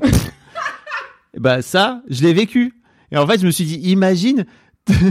C'est c'était marrant, c'est marrant avec tes enfants, tu vois, parce que tu les rattrapes et tout. Là, vraiment, le mec, il, se- il s'écrabouille la gueule, et forcément, tu vas pas le rattraper le, le gros Ah, là, tu tu vois. pas en dessous, non? Bah non, Mais sinon, super, Roy Kent, euh, Bah ouais. Jamie Tart. je m'attendais pas à ça, putain. Je suis Attendez, tellement Faites un deg. clip, s'il vous plaît, comme ça, je me rappellerai de faire un extrait de ce moment et de le mettre sur Internet. Je suis tellement dégoûté, putain. Mais Pouic Pouic Macumba aussi, parce que Pouic Pouic Macumba est à Paris jusqu'au 17 et ensuite rentre à Nice, alors que c'est le 21, le truc de Non près. mais Pouic Pouic, euh, t'as une vie, euh, reste euh, reste à Paris. Reste à Paris, c'est qui a besoin d'aller au travail, on shit, tu vois, Hmm. c'est pas grave. Reste à Paris, tu dis, il y a Roy Kent. euh, moi non plus, j'y vais pas. Darvec, je suis désolé pour toi, mais moi la plupart du temps, je travaille et à Paris. Oui. Et là, j'y suis pas quoi. Oui. C'est un peu raté Taylor Swift pour nous, vous voyez. Hein. Et le lendemain, j'y suis. C'est-à-dire que si ça avait été le 22, j'étais là. Le 23 aussi, je suis là. Le 24 aussi, je suis là. Le 25 aussi, Tu je suis que là. j'allume l'alarme incendie, comme ça on sort et il redécale au lendemain et tu viens? Je ferai ça pour toi. Vous le dites pas sur le chat, je crois que c'est illégal. Je ferai ça pour toi. C'est très illégal. I am going to send a message to Brett Hello asking Brett, him, do you want to story of success? Can you come, Non mais histoire de mec can you avec- come later? Hmm. Et en vrai, par contre, il est à Paris, peut-être le lendemain. Tu fais des interviews. Tu as compris où je veux en venir. Bientôt histoire de mec avec Brett Goldstein, alias Hi Roy! Hi, Roy. Mm. Donc, pour revenir, pardon, reprenons le cours normal de se dérouler. Coucou Guetuliel qui nous dit j'ai quitté le repas précipitamment pour assister à ce live déjà légendaire. Coucou bien, Guetuliel. Eh Tout le monde fait des trucs précipitamment ce Ouais. soir. j'ai envie de jeter ma, mon téléphone par la fenêtre. J'habite au sixième, je ne vous le recommande pas. Pour rebondir sur ce que tu disais sur euh, Jamie et Roy, c'est peut-être ceux qui ont la- l'évolution la Mhm. plus cool à regarder. Je trouve que c'est aussi très chouette parce que donc ils montrent une masculinité. En fait, c'est des mâles alpha, Oui. mais qui finissent avec une masculinité plus positive sans devenir moins mâle alpha. Alors j'aime pas ce terme. Des PD, tu veux dire? En tout cas, pas Désolé. sans perdre des points dans euh, la hiérarchie sociale des mecs. Tu vois, ils Et sont puis- toujours Jamie fucking dans leur Tart et Roy masculinité. fucking Kent, et ils sont toujours des gars C'est ça. qui ont du succès avec les meufs, qui sont assurés et tout, mais ils sont plus à l'écoute d'eux-mêmes. Et les premiers personnages qu'on voit bosser là-dessus dans la série, les Ted Lasso, les Coach Beard, c'est quand même des mecs super, mais c'est pas des mâles alpha, Oui. tu vois, euh, comme Roy Kent, où vraiment quand ils rentrent dans une pièce, tout le monde est là. Tout le monde C'est se, Roy Kent. tout le monde se tait. Oui. Donc c'est encore plus cool de montrer que tous les mecs peuvent, tous les gens, mais tous les mecs parce que dans Ted Lasso il y a beaucoup d'hommes, hein, c'est une équipe de foot. Euh, ce n'est pas encore mixte, le saviez-vous? Que tous les mecs peuvent devenir des meilleurs mecs sans se départir de qui Bah, ils sont. pour moi, c'est l'un des trucs qui fait partie, en fait, qui fait peur aux mecs euh, dans tout ce qui est ouverture à la masculinité positive ou la masculinité consciente. Je préfère parler de masculinité consciente parce que Oui, Il y a- il y a- y a- il y a toxique. En fait, Ouais. c'est chiant. Vraiment, j'en ai marre parce que ça voudrait dire que, en fait, être un mec, c'est toxique. Fuck you, tu vois vraiment. Et en fait, tout comme euh, on a des tas de facettes en nous, et c'est hyper important de les regarder tout en face. Euh, tout comme en fait, euh, bah, il y a des tas de, de facettes positives chez les meufs qui sont et d'autres et d'autres facettes négatives. On est tout ça, tous ensemble. Donc en fait, vraiment Oui. parler de masculinité toxique, j'en peux plus, j'en ai marre. Donc je préfère parler de masculinité consciente. Et pour moi, l'un des trucs qui fait peur chez les mecs de s'ouvrir en fait à une masculinité plus consciente, de s'ouvrir à leurs émotions, etc., c'est qu'ils perdraient des points et en fait c'est pour ça aussi c'est qu'il y a une homophobie latente derrière qui est toujours présente de en fait tu vas devenir une meuf tu vas devenir plus féminin tu vas devenir euh, moins masculin moins testostéroné tu vas aussi devenir potentiellement un homosexuel on va te retirer entre guillemets et de l'homophobie. Exactement, euh, mais tout ça derrière. Alors qu'en fait, euh, bah non, tu peux faire les deux. Tu peux t'ouvrir à plus d'émotions et au contraire, en fait, être un mec encore plus puissant. Et oui, Parce que la vulnérabilité, vous savez quoi? Ça, Ça ne rend, rend pas fort. faible. Tout à fait. C'est marrant, on a dit la même chose mais dans deux Bah sens. oui, moi je, moi je préfère le tirer de façon Mais moi, je, positive. je, me, je me dis que je m'adresse aux gens qui ont peur que ça les rende faibles, tu vois. Mais coup, euh, dis, donc au contraire, ça rend fort. Oui, pas- en faut- plus de ne pas rendre faible, ça rend fort. C'est les deux. Euh, Il y a des gens, et quelqu'un l'avait amené dans le chat, euh, mais du coup, entre temps, on a crié, donc j'ai perdu le pseudo, euh, qui ont été un peu déçus de cette scène du final où Roy et Jamie, justement, euh, se battent pour euh, les faveurs de Killy et vont jusqu'à aller chez elle lui demander t'as qu'à choisir. Mais c'est trop bien qui au ont vu ça contraire. comme une régression de, bah, en fait, c'est digne de, des eux qu'ils étaient avant, du coup, pourquoi ils refont ça? Qu'est-ce que toi t'en dis? Parce qu'en fait, au fond, c'est aussi une facette de leur personnalité. C'est-à-dire qu'ils ont ça aussi en eux. C'est deux mâles alpha, comme tu le disais tout à l'heure. Et en fait, bah, il est possible qu'ils retombent dans leur connerie, qui se battent et après qu'ils en aient honte parce qu'ils sont là on avait vraiment été complètement nuls euh, on avait on n'est pas très fiers et tout. Et après ils vont jusqu'au truc de en fait meuf dépar- départage-nous quoi tu vois. Dis-nous lequel tu préfères. et en fait moi je trouve pas ça du tout régressif. Au contraire je trouve que c'est cool parce que ils l'assument qu'ils sont vraiment là-dedans. Ils sont ils sont euh, ils arrivent à à être l'un à côté de l'autre et à continuer à s'aimer même après s'en être foutu plein la gueule parce que c'est aussi ça une partie de la masculinité. Il y a aussi de la violence derrière et je trouve Mm. ça bien de le montrer et que en fait euh, ouais il y a de l'ego et en fait c'est aussi des mecs en chemin. Ils vont pas devenir euh, euh, le Dalai Lama euh, du jour au lendemain quoi tu vois euh, deux secondes. Donc ouais, ouais bien sûr. Et moi je, je trouvais ça trop bien. Et au contraire moi que Tilly hein. après elle, leur- elle les envoie boulax. C'est trop cool vraiment. Euh, j'ai trouvé ça parfaitement écrit quoi Oui, pour moi aussi, ça marche bien. Et c'est un- enfin, littéralement dans l'épisode, du coup, ensuite, Roy accepte de devenir un Diamond Dog et dit au Diamond Dog, bah, j'ai essayé de changer. Le truc quand il se parle en chien, genre, après vous. Euh, et en fait, il leur dit, j'ai essayé de changer, mais je suis quand même toujours moi. Ils disent, mais enfin, devenir meilleur, c'est pas changer qui on est, c'est rester soi. Et C'est bah, c'est ça, quoi. C'est, ils restent eux. Et comme tu dis, en plus, la, la, la thérapie et même en général le chemin vers euh, le ce qu'on appelle le développement personnel, mais en gros le chemin vers une, une version de soi plus alignée avec qui on est, il est pas linéaire. Il y a des boucles, Non. il y a des retours en arrière, surtout quand il y a des moments stressants et des, tu vois, euh, Roy il a réglé plein de trucs, mais il a peut-être pas encore réglé son problème avec les, enfin son rapport aux meufs et, et au romantisme et à la vulnérabilité en amour. et à la violence Et à la violence Et et à la ça. compète avec Jamie parce Ouais. qu'ils ont aussi cette cette compète entre eux qu'ils ont depuis le début depuis qu'on les a découverts. Donc euh, parfois ils sont Et puis- bêtes et ils se castagnent dans un coin pour une meuf et ça veut pas dire qu'ils ont pas avancé. N'oublions pas que dans déconstruire, il y a détruire. Oui. Et qu'en fait, euh, avant de reconstruire, il faut d'abord détruire. Et en fait, détruire qui on a été, le mec qu'on a été pendant des années, etc., ça passe par un chemin qui est potentiellement très long. Et de reconstruire, une fois que c'est tout rasé, bah, ça nécessite aussi de remettre des briques parfois où, bah, ok, en fait, on a des anciennes briques d'avant, quoi, tu vois, que peut-être que ces briques-là, bah, on n'a pas vraiment envie de les avoir comme ça, peut-être d'un autre côté, peut-être machin, enfin, tu vois, et il y a plein, plein d'ajustements. Et, en fait, euh, je trouve ça, j'aurais trouvé ça trop manichéen de les faire se transformer justement en mecs ultra conscients comme ça du jour au lendemain, euh, parce que en fait la vie c'est pas ça quoi, et que parfois t'as beau être ultra conscient, tu fais de la merde et c'est très bien quoi. Et même le Dalai Lama, le Dalai Lama, il fait de la merde quoi. Alors oui récemment donc euh, c'est peut-être pas le Mais meilleur non, exemple mais t'as- t'as su cette histoire? C'est qu'en fait c'est un truc, euh, c'est un truc euh, culturel quoi. pas vraiment. Mais j'ai lu ça. Oui, il y a pas vraiment. Ah c'est c'est des lectures? Bah, c'est- c'est- c'est pas normal au Tibet de sucer la langue d'un enfant de 6 ans, quoi. C'est pas genre comme ça qu'on se dit bonjour. C'est pas, c'est pas normal. C'est Bah, pas culturellement j'ai lu normal d'autres gens qui, j'ai lu d'autres gens qui pas disaient- c'est full Ok. pédo, mais c'est pas. Bah, j'ai lu d'autres gens qui disaient, euh, en fait, c'est vraiment un- une sorte de d'ethno, euh, de, bah, c'est la défense d'oxydalo- du, du, du RP du Dalai Lama, tu vois. Ah De ouais, Dire euh, c'était innocent et tout machin. Je t'avoue que moi j'ai lu les deux trucs et je me suis dit, ok, bon, la vérité est sans doute entre deux. Voilà, la vérité est sans doute entre deux. Mais oui, pour en fait, c'est aussi dans cette saison, on a euh, Jamie qui essaye de se débarrasser de son arrogance, mais qui s'en débarrasse tellement qu'il arrive plus à performer sur le terrain et Mhm. qu'il a perdu. euh, I've lost my wings, Roy. wow, my wings, Roy. Il a perdu ses Ah, ailes comme oui. le monsieur Red Bull. Et, euh, et en fait, euh, Roy euh, et l'intégralité de l'épisode lui apprend re- regagne ton arrogance. On a besoin que tu puisses être un petit Que con. un On a juste con. besoin que tu le sois pas tout le fucking temps, que t'aies d'autres modes. Bien sûr. Et bah c'est aussi voilà, ils ont besoin de cette compète qu'ils ont entre eux Mhm. et de et qu'ils ont en eux aussi et de ce rapport un peu de, de parfois de se battre pour ce qu'on veut. Ce n'est pas pour l'amour d'une meuf que c'est le bon endroit où utiliser Non. cette violence et cette envie de conquérir, mais euh, bah ils ont essayé et Ouais. puis ils se sont rendus compte que ça marchait pas quoi. Et tu vois, je, il y a, y a un, un an environ, j'étais allé voir ma psy en lui disant, putain, j'ai un peu de mal à trouver ma place de mec et tout, en sortant de Mademoiselle, euh, ou dans lequel j'ai baigné dans un, enfin, pendant des années, j'ai baigné dans un environnement très féminin. Euh, je, je- Vite fait, ouais. en fait, euh, l'un des trucs qu'elle m'a dit, c'est mais euh, retrouve des trucs où tu mets en place de la compétition, où tu mets en place euh, l'envie de gagner et l'envie de l'envie d'y aller et tout, Du parce coup, que c'est ouais.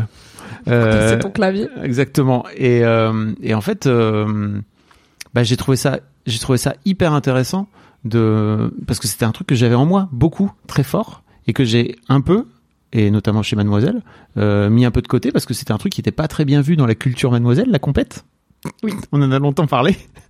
Oui, oui, et c'est pas, bah, par exemple, moi, je marche pas à la compète, tu Mm. vois. Alors que pour moi, c'est un driver euh, énorme et c'est aussi un driver euh, masculin entre guillemets, avec plein plein de guillemets quoi, euh, d'aller vers la performance et vers l'action et vers machin quoi. Et bah oui, ça m'a fait beaucoup de bien. Je comprends.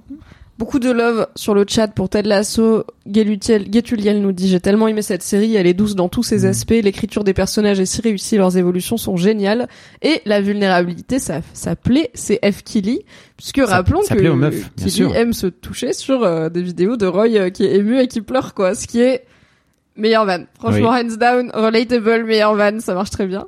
Et Traficote nous dit j'ai mis très longtemps à regarder n'a- n'aimant pas le foot ayant des préjugés sur tant de choses sur la masculinité et ils arrivent à faire quelque chose de Mm. positif, rafraîchissant, plein d'espoir et de force. Vraiment heureuse que cette série existe. Tout à fait. En parlant de dark parfois pas simple et de ça prend du temps de devenir la meilleure version de soi-même, etc. Quid de Nate? Hey, I'm Ryan Reynolds. Recently, I asked Mint Mobile's legal team if big wireless companies are allowed to raise prices due to inflation. They said yes. And then when I asked if raising prices technically violates those onerous two-year contracts, they said, "What the f*** are you talking about? You insane Hollywood ass." So to recap, we're cutting the price of Mint Unlimited from $30 a month to just $15 a month. Give it a try at mintmobile.com slash switch. $45 upfront for three months plus taxes and fees. Promo rate for new customers for limited time. Unlimited more than 40 gigabytes per month. Slows. Full terms at mintmobile.com. I'm Sandra, and I'm just the professional your small business was looking for. But you didn't hire me because you didn't use LinkedIn jobs. LinkedIn has professionals you can't find anywhere else, including those who aren't actively looking for a new job but might be open to the perfect role, like me.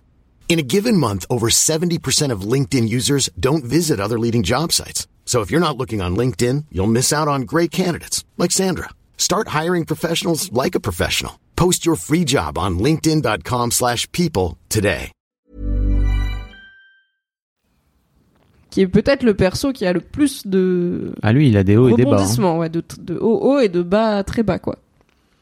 Euh, bah Nate, euh, Nate, bah il est, il est, en fait, moi j'ai beaucoup de sympathie pour Nate parce que hum, tu comprends que le Wonder Kid, en fait, tu comprends d'où il vient quand tu rencontres son père Oui. et quand tu rencontres, euh, alors ses parents d'une manière générale, mais surtout son père qui est ultra dur avec lui, qui est ultra exigeant. Il est euh, d'origine, euh, on on sait pas trop en fait, mais d'Asie du Sud-Est. Ouais, mais voilà. Je sais pas si on a le pays précis.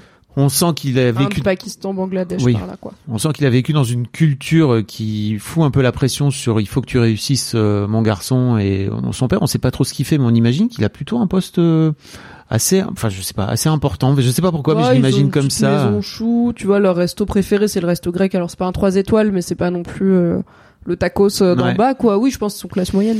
et, et en fait Nate euh, tu comprends très vite que il projette sur euh, Ted euh, clairement une figure euh, paternelle quoi. Et que que Ted il a un rapport euh, avec lui qui est à enfin qui est en fait très sain je trouve parce que il l'aide quand il veut quand il faut l'aider et donc il le promeut il le, il le met en confiance etc et en fait le bon Nathan il passe son temps à, à vouloir être en conflit avec là où Ted ne laisse aucune prise.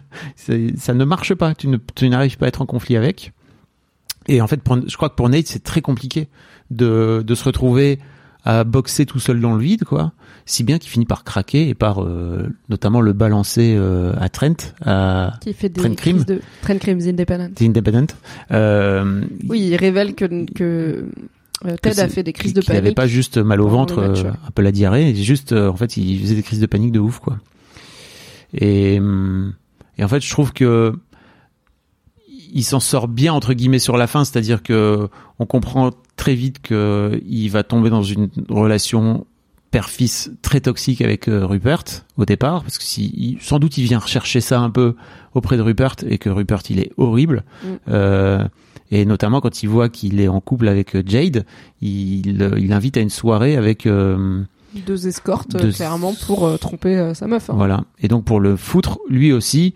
euh, dans un dans une sauce où potentiellement il a des doses sur lui Oui. pour peut-être le faire chanter enfin en tout cas Bon, moi je l'ai la vu comme ça hein. Moi, je l'ai vu comme à la fois l'introniser dans le club des sales types et valider que on est tous des raclures, tu vois. Je pense que Mhm. les mecs comme Rupert, ils ont, mais un peu comme les gens dans Succession parfois, ils ont Mhm. besoin de se persuader que tout le monde est au fond une mauvaise personne et que tout le monde, s'il avait l'occasion de tromper sa femme avec une escorte de 22 ans, il le ferait, tu vois. Et mais je pense qu'il y a aussi l'angle comme ça, j'aurais du pouvoir sur toi effectivement, Ouais. j'aurais un levier pour tout contrôler parce qu'il aime pas avoir Nate lui échapper quoi. Bien sûr Il que aime pas avoir Nate heureux. Et effectivement, je suis d'accord avec toi, Traficote, c'est que il manque, moi, pour moi, il manque aussi une scène. Alors Traficote nous dit Nate c'est trop rapide sa rédemption, j'ai cru que j'avais loupé un épisode quand l'équipe est venue le chercher au resto. Il le détestait juste avant et là il l'aide sans explication de pourquoi il a démissionné des deux clubs étranges. Ouais, je suis assez d'accord. sait, en vrai, on sait pourquoi il a démissionné de West Ham. Du coup, les Oui. ennemis de Richmond, c'est parce que Rupert euh, a essayé de le mener à de- tromper sa Mm. femme. Et aussi, alors c'est clarifié un petit peu dans le final, mais il y a une phrase qui dit il y a des rumeurs de de de- d'agression ou de pression sexuelle au sein du club. Et il y a un peu un truc de peut-être que Nate, il a aussi compris que Rupert, euh, Mm. il fait des trucs avec son assistante qui sont au-delà de la question de la morale, peut-être flou au moins de la question du consentement. Euh, donc je pense que pour moi j'ai lu ça comme ça a été la goutte d'eau Ouais. à la fois que Rupert essaye de lui faire tromper sa meuf et puis que ça, ça coïncide avec il y y a des révélations donc je me dis peut-être aussi qu'il a tout balancé tu vois. Après, à titre perso, je me dis juste que un être humain normal attendrait le dernier match de la saison parce qu'en vrai, la saison elle est quasiment terminée pour démissionner quoi. Bon, voilà. Mais c'est un peu Euh, magique. Mais c'est magique, comme tu dis. C'est que ok, t'es pas d'accord avec ton boss, mais juste tu vas à la fin de la saison et après tu démissionnes euh, et voilà. Et potentiellement t'as gagné donc tu démissionnes En avec plus. un petit package sympa. En plus. Euh, et puis potentiellement t'es pas au lit et t'es pas au fond du trou et machin et en fait t'en, t'en sors par le haut. Mais bon, magique comme tu dis. Euh, après, euh, je, je, je t'avoue que j'ai pas, j'ai pas trop cru dans leur discussion de fin avec Ted quoi. Tu vois, c'est juste, je m'attendais à autre chose. Je sais même pas à quoi je m'attendais, mais c'est juste. Bah, ils se euh, disent pas grand chose quoi. ouais. Nate tient à lui dire qu'il est désolé parce que ça pour le coup j'y ai cru parce Mhm. que Ted essaye tout de suite de lui dire non mais c'est bon je sais et Nate lui dit j'ai besoin de le dire et ça j'y crois mais en fait il lui dit je suis désolé et il pleure et il pleure beaucoup et bah Ted lui dit moi aussi j'ai déchiré le, Mhm. le signe la pancarte believe euh, plusieurs fois. Mais c'est un peu genre c'est pas vraiment ça le sujet c'est pas cette fucking pancarte enfin c'est ça mais c'est pas ça tu vois genre t'as quand même dit à tout le monde qui faisait enfin t'as trahi sa confiance Bah oui. de plus d'une façon euh, et euh, c'est un peu rapide peut-être comme euh, peut-être que là on aurait bien aimé voir cette scène quoi Oui. moi j'aurais plus aimé voir en fait ça m'intéresse plus les rapports de Nate et l'équipe que les rapports de Nate et Ted et notamment le fait que l'équipe harcelait littéralement Nate moralement, euh, notamment Isaac et Colin dans la saison 1 euh, étaient euh, ceux qui faisaient du bullying à Nate sur pour plaire à Jamie, tu vois, il y a un côté Mean Girls un peu à tout ça. Mhm. Et ensuite, quand Nate il prend Colin, un dont peu on des- apprendra plus tard qu'il est homosexuel, Tout donc il, a, fait. il en a sans doute pris plein la gueule également oui. à son niveau. bah Colin, on voit qu'il surperforme pour s'intégrer quoi, Mm. et qu'il a des, des raisons supplémentaires de surperformer la, la masculinité alpha clairement.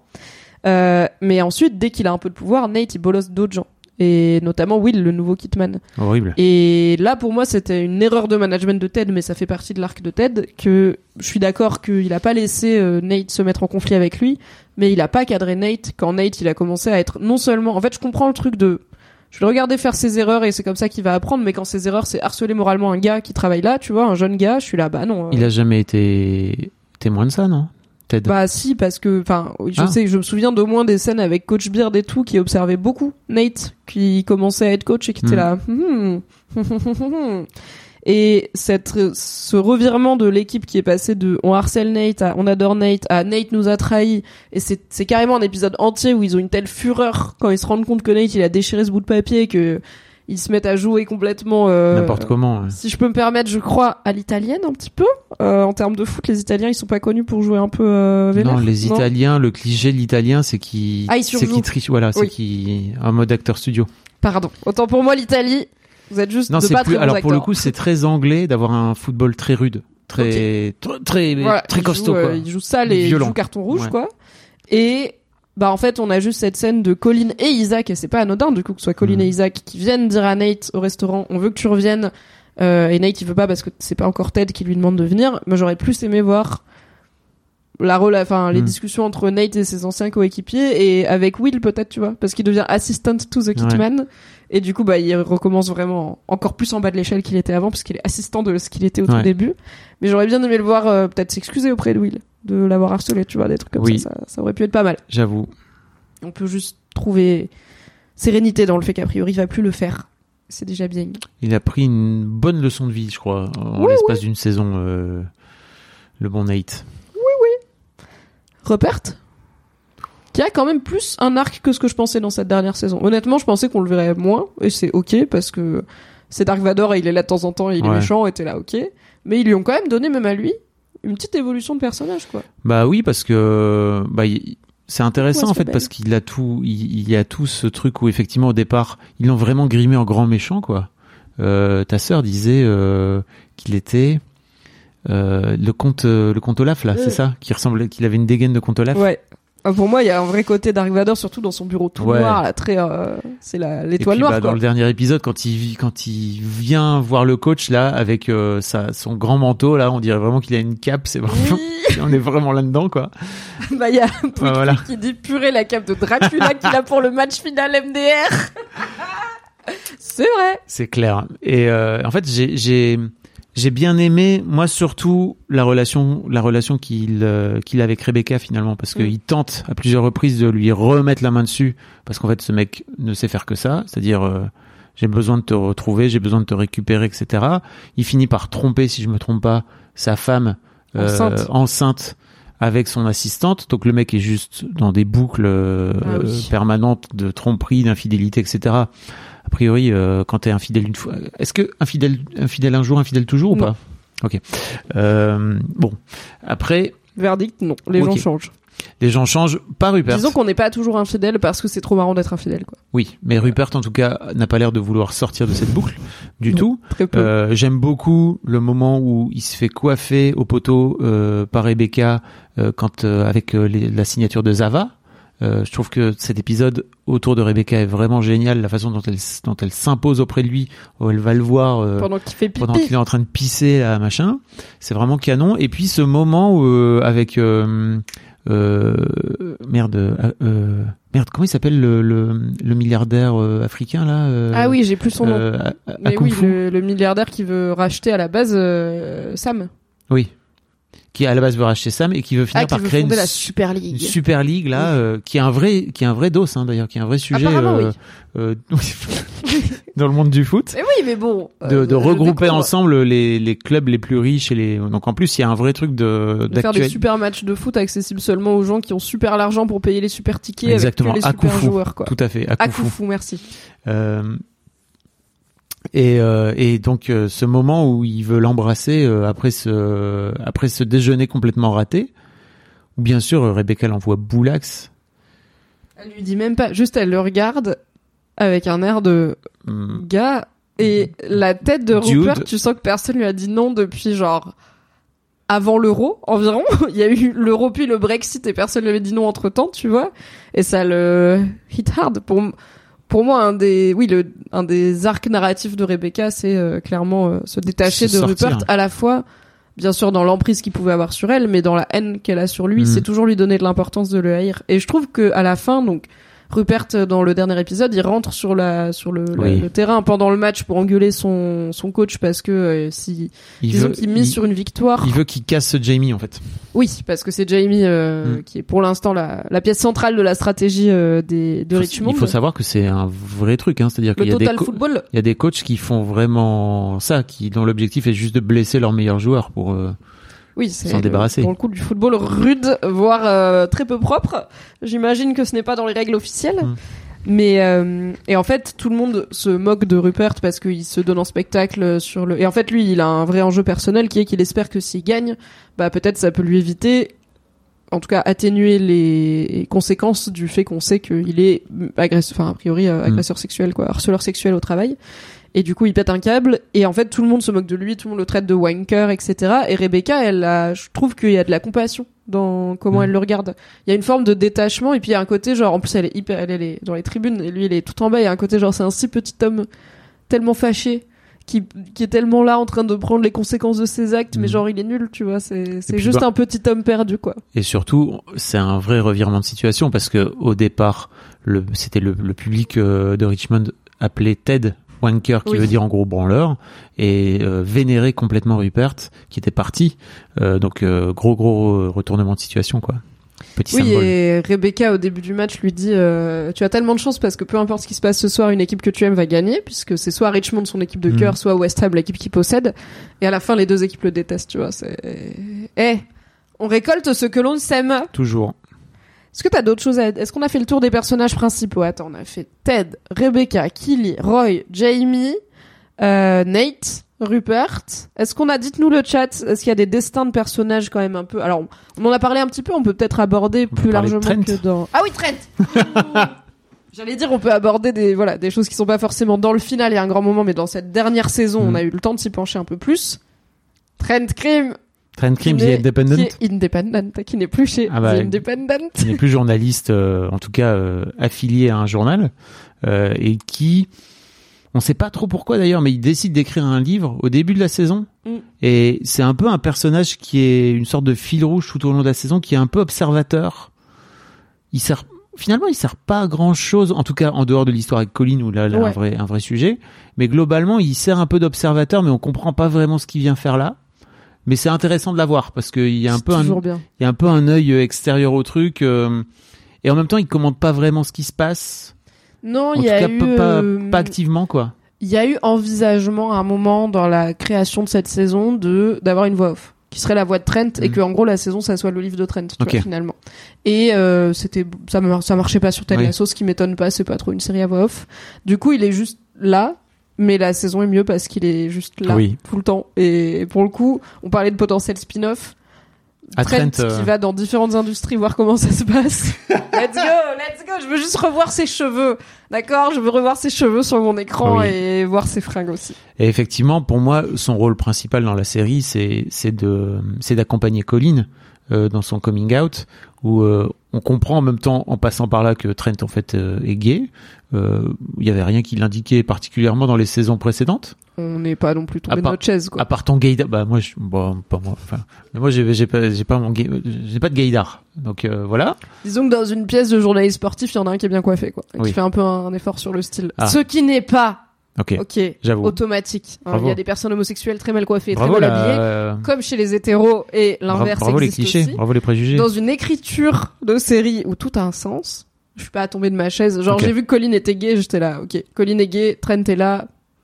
Bing bang bong. Si quelqu'un doit être un peu le mentor de Colin dans faire Ouais. son coming out, a priori, Trent Crimm me semble être un très bon candidat. Ok, j'avoue. Mais donc ouais, voilà, moi il y a cet arc euh, avec Colin et Trent que j'ai trouvé hyper chouette. Et tu vois, encore une fois, je trouve que Ted Lasso arrive à, enfin la série arrive à, à- à creuser la psyché des personnages et qui ils sont, etc. de façon hyper maline et sans trop gros sabots en fait, parce que tout, alors on peut discuter de Isaac et Colin, de la relation, de leur relation un peu chelou et de pourquoi Bah, de tout cet arc, en tout cas, sur le coming out de Oui, Colin voilà. et, et son rapport à son homosexualité, ouais. Mais euh, mais non, ouais, je voilà, je- j'ai beaucoup aimé euh, la, la, la façon dont Trent notamment euh, regarde euh, comme un enfant qui est en train de, de regarder si sa prof est en train de kiffer sa, sa copie ou pas euh, quand Ted est en train de lire le bouquin. Quoi, c'est vraiment super bien joué. Je trouve qu'il y a rien de plus dur que de regarder quelqu'un lire un truc que t'as écrit. Comme en plus tout le monde lit à pas la même vitesse et tout machin, c'est la chose là. Moi je serais comme lui, je serais parti. Au début, il commence à le regarder lire et il fait non, je vais pas rester là. Et j'étais là, mais oui, c'est horrible. Va-t'en, va dehors, va prendre une bière au pub et reviens comme ça. euh, T'es pas obligé de subir ça, mais c'est un autre et il veut voir quand est-ce que Ted y rit et il rit trop tard. C'est ça la réponse. Ouais. Il y a La Trash page 49. Cote qui dit euh, lui et Lapsy, donc Ah, Cream oui. et Lapsy, c'est mes prefs. On n'a pas Et parlé je de la pense que c'est peut-être pour ça qui nous plaît, c'est que en, gros, ça nous fait un regard du monde extérieur un peu plus normal sur ce, cet univers quasiment de contes de fées qu'il y a à Richmond, et ça nous montre comment les gens y réagissent. À la fois, parfois, ça nous montre un peu les limites de ce système, tu vois, Mhm. et bah notamment la psy, elle est aussi là pour euh, mettre aussi Ted en face de ses propres problèmes à lui, et que tu peux pas juste régler ceux des autres si t'as pas Mhm. géré un si tu gères pas un petit peu les tiens, Ted Lasso.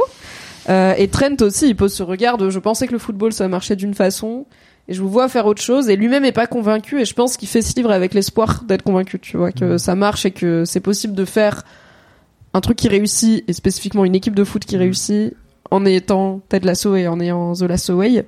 Mais je trouve qu'ils font un peu le rôle du public, ouais. Ils se, ils se pointent en venant de l'extérieur dans ce monde-là et ils constatent comment ça marche. Mais on peut parler, on peut parler du rôle. Enfin, moi, je trouve ça génial d'avoir foutu une psy au début de la saison 2 euh, dans cette équipe, en fait, parce que euh, quelle est la putain de probabilité? Alors peut-être que ça existe en vrai dans le sport professionnel, j'en sais foutre rien. Je sais qu'il y a des préparateurs mentaux, je sais qu'il y a des coachs euh, qui qui qui coachent mentalement les, les les joueurs professionnels, ça c'est sûr et certain.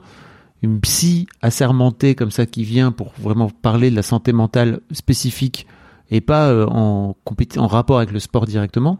Oui, c'est pas pas, trop si comment tu te sens dans ta tête quand t'es sur le terrain. Oui, c'est ça. Tu peux aussi me parler Ou- ou de, pour- euh, du ou- reste de ta vie. Quoi. Voilà, ou pour améliorer leur performance d'une manière ou d'une autre, même si à la fin j'imagine que ça améliore leur performance d'être mieux dans leur tête. Ils ont euh, gagné ou pas Bien sûr, ils ont ah, gagné. Bien sûr. Ils ont gagné Mais- mais, perdu, mais gagné quand même.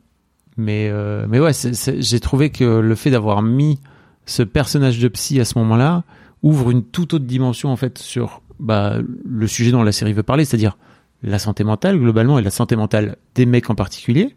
Euh, et pour moi, la saison 2, c'est la plus réussie quoi. C'est la meilleure de toutes. Là où la saison 1, on comprend ce qui est en train de se passer. Pour moi, la saison 2, elle, euh, elle, elle- Ah oui, oui, c'est c'est bon. On a trouvé notre rythme. On a, on est à l'aise sur nos appuis. On peut s'amuser. Ah. Et la saison 3, bah, c'est déjà un goût de au revoir, quoi. C'est Mm. des épisodes plus longs. C'est des storylines où tu vois que ça commence à boucler, quoi. On commence à arriver Mm. vers la fin. La 2, elle est top tier. Moi, ce qui m'impressionne avec euh, le docteur Sharon, qu'on voit finalement très peu, c'est qu'ils ont réussi quand même à lui donner un- une mini profondeur puisqu'on a cette scène où Ted va la voir chez elle Bien juste avant qu'elle parte et on se rend compte qu'elle picole pas mal, tu vois. Et j'étais là, franchement, foutre un personnage de psy et arriver à te dire que la psy aussi, bah en fait elle va voir un psy et aussi, elle aussi, c'est aussi une personne avec ses bails et tout, ça, c'est et ça l'humanise vachement Ouais. aux yeux de tous les gens qui ont parfois peur d'aller voir des psys. Oui. Je pense que ça rassure de savoir. Enfin, il y a des gens qui sont là. Moi, je veux pas imaginer ma psy en train de se faire guélard et de manger un bol de glace parce que j'ai besoin de me dire qu'elle va m'aider à pas faire ça justement. Mais en fait, les psys sont aussi des humains avec bah, leurs les, cordes, et leurs les cordonniers problèmes mal et- chaussés, quoi. Tu vois, c'est heureusement, Oui. heureusement qu'ils vont pas bien.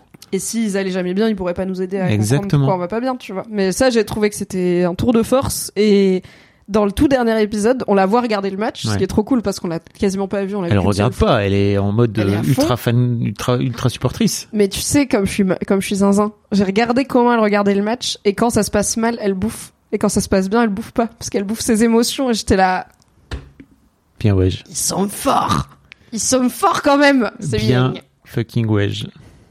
On parle un peu du coup de Colin et Isaac Hmm. et de cet arc euh, homosexualité dans le foot et révélation de l'homosexualité qui est, je te l'avais évoqué il y a quelques jours, euh, peut-être un des bémols que j'ai à mettre sur cette Hmm. dernière saison qui m'a, pour moi c'est un 8 sur 10 la dernière saison, elle est vraiment bien et 8 sur 10 d'une série qui est à 9 sur 10 donc on est, on est très bien. Euh, mais j'ai eu quelques bémols et euh, notamment J'étais très contente qu'on parle du fait que Colin est gay. J'étais très contente qu'on amène dans la dernière saison le sujet de l'homophobie dans le sport, qui est un énorme sujet et dans le foot. Dans le foot en ouais. particulier. ouais. C'est au-delà du sport, c'est quand même le, le sport numéro un. Euh, et où il y a encore beaucoup d'homophobie. J'ai trouvé Mais surtout, il y a, il y, a, il y a combien de mecs, de professionnels, euh, tu vois, dans genre dans toutes les ligues européennes, au top des ligues européennes, qui sont ouvertement gays? Je n'ai pas la stat, mais non. Alors peut-être pas au top, mais j'avais cherché. Attends, En, Fran en, en, Fran en Europe? Attends. First out gay player, j'avais cherché parce que y a, je me souviens qu'il y a quelques années, il y avait un mec qui a fait euh, son coming out, qui était footballeur pro, et c'était un truc genre c'est la première fois Ah oui, qu'un oui. footballeur pro à ce niveau fait son coming Oui. out alors qu'il est en activité, Mm. c'est ça.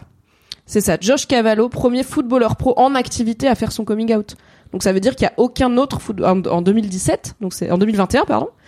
Euh, ça veut dire qu'il y a aucun autre footballeur pro en 2021 qui est ouvertement gay. Statistiquement, c'est pas bon. hein. Ça Les- ne les- marche les pas, hein. statistiques sont pas bonnes. C'est voilà, ça ne ça ne peut pas marcher. Bravo Mimi. Donc voilà, pour répondre à ta question, il y en a un. Et Bah- c'est pas une vanne, genre il y en a en 2021, il y en avait un qui est en activité et gay. Incroyable. Un. Mais en France, en, en Europe, non. Il- Non, dans le monde, Dans le monde. C'est ça? oui. Parce que c'est un footballeur australien. Donc nous avons un article de TF1 Info qui nous dit dans une vidéo touchante, le footballeur australien Josh Cavallo a révélé mercredi 27 octobre 2021 Mais c'est son homosexualité impossible. dans un milieu connu pour son omerta. Bla bla bla bla bla. S'il a longtemps caché sa vraie nature, c'est parce qu'il avait peur de la réaction des gens dans un milieu où la question de l'homosexualité est un tabou encore tenace. En tant que footballeur gay, j'ai dû apprendre à masquer mes sentiments pour m'adapter au moule d'un footballeur professionnel. Grandir en étant gay et jouer au football n'était pas quelque chose de facile. J'ai vécu ma vie en supposant que c'était un sujet dont on ne devait jamais parler. Mon copain, mes amis, mes coéquipiers, mes coachs, tous ont été incroyables. Les réponses que j'ai reçues sont merveilleuses, ce qui me fait me demander pourquoi j'ai gardé ça pour moi Bah oui. tout ce temps. Voilà. Plusieurs grands noms du fo- du football l'ont remercié d'avoir parlé, dont Antoine Griezmann, Gérard Piquet, bien sûr que des gens que je connais. C'est piqué. Peu de joueurs professionnels se sont déclarés publiquement homosexuels lorsqu'ils étaient en activité. Avant de se donner la mort en 1998, l'anglais Justin Fashanu a été le premier footballeur connu à sortir du placard. Désavoué par son propre frère, il, avait vu plusieurs de ses coéquipiers lui tourner le dos en 98, hein. déclarant qu'un homosexuel n'avait pas sa place dans une équipe. Depuis, seul l'Australien Andy Brennan, alors qu'il évoluait dans un championnat mineur, a brisé le tabou en 2019. Oh là là. C'est ahurissant de savoir qu'il n'y a aucun joueur en activité qui a fait son coming out en Australie comme ailleurs, déplore Josh Cavallo. Dans le football, l'opportunité d'atteindre la gloire est infime et faire son coming out peut avoir un impact négatif, mais je sais que d'autres joueurs se murent dans le silence. bah oui. Et donc il relaye un témoignage de The Sun qui à l'occasion avait relayé le témoignage anonyme d'une star du foot qui disait la vérité et que je serais crucifié. Josh Cavallo souhaite évidemment désormais Et aider Olivier à Giroud, donc, qui était la parole. Olivier Giroud, qui est euh, l'un des joueurs de l'équipe de France, qui dit sur l'homosexualité, si je l'étais, je pense que je ne le dirais pas. Voilà. Donc on est à 1. Et on comprend pourquoi dans Ted Lasso on est à 1, puisqu'il y a, on voit aussi la réaction du public. Tu Oui. te souviens de cette fameuse, de cette fameuse séquence où il y a un, il y a un des, des mecs euh, du public qui dit euh, PD, euh, ta fiole ou je sais plus quoi, je sais plus quoi, parce qu'en fait c'est. Oui, il les traite de fagot, le mot anglais, ce qui est, euh, péd- ce qui est PD. et dans les stades anglais comme français, on entend énormément d'insultes Ouais, homophobes qui sont, alors certes, enfin, rentrées dans le langage courant au-delà du foot, hein, bien sûr, malheureusement, mais euh, mais qui sont très présentes. Et Mais donc Isaac, pourquoi ça t'a, Ouais. pourquoi ça t'a, mais Moi, ça m'a un peu déçu cet arc, même si j'étais très contente qu'il soit là. Et au final, que ça finisse bien, c'est très bien. J'étais pas du tout sur il faut que ça soit traumatique, il faut qu'il se fasse sortir de l'équipe pour montrer que dans le vrai monde, ça se passerait comme ça. Parce que déjà, on voit avec euh, cet exemple de jeune joueur australien que c'est pas le cas. Euh, et enfin, c'est pas toujours le cas. Et aussi parce que c'est fucking Ted Lasso et que c'est ok d'avoir une série qui est un peu une utopie, quoi.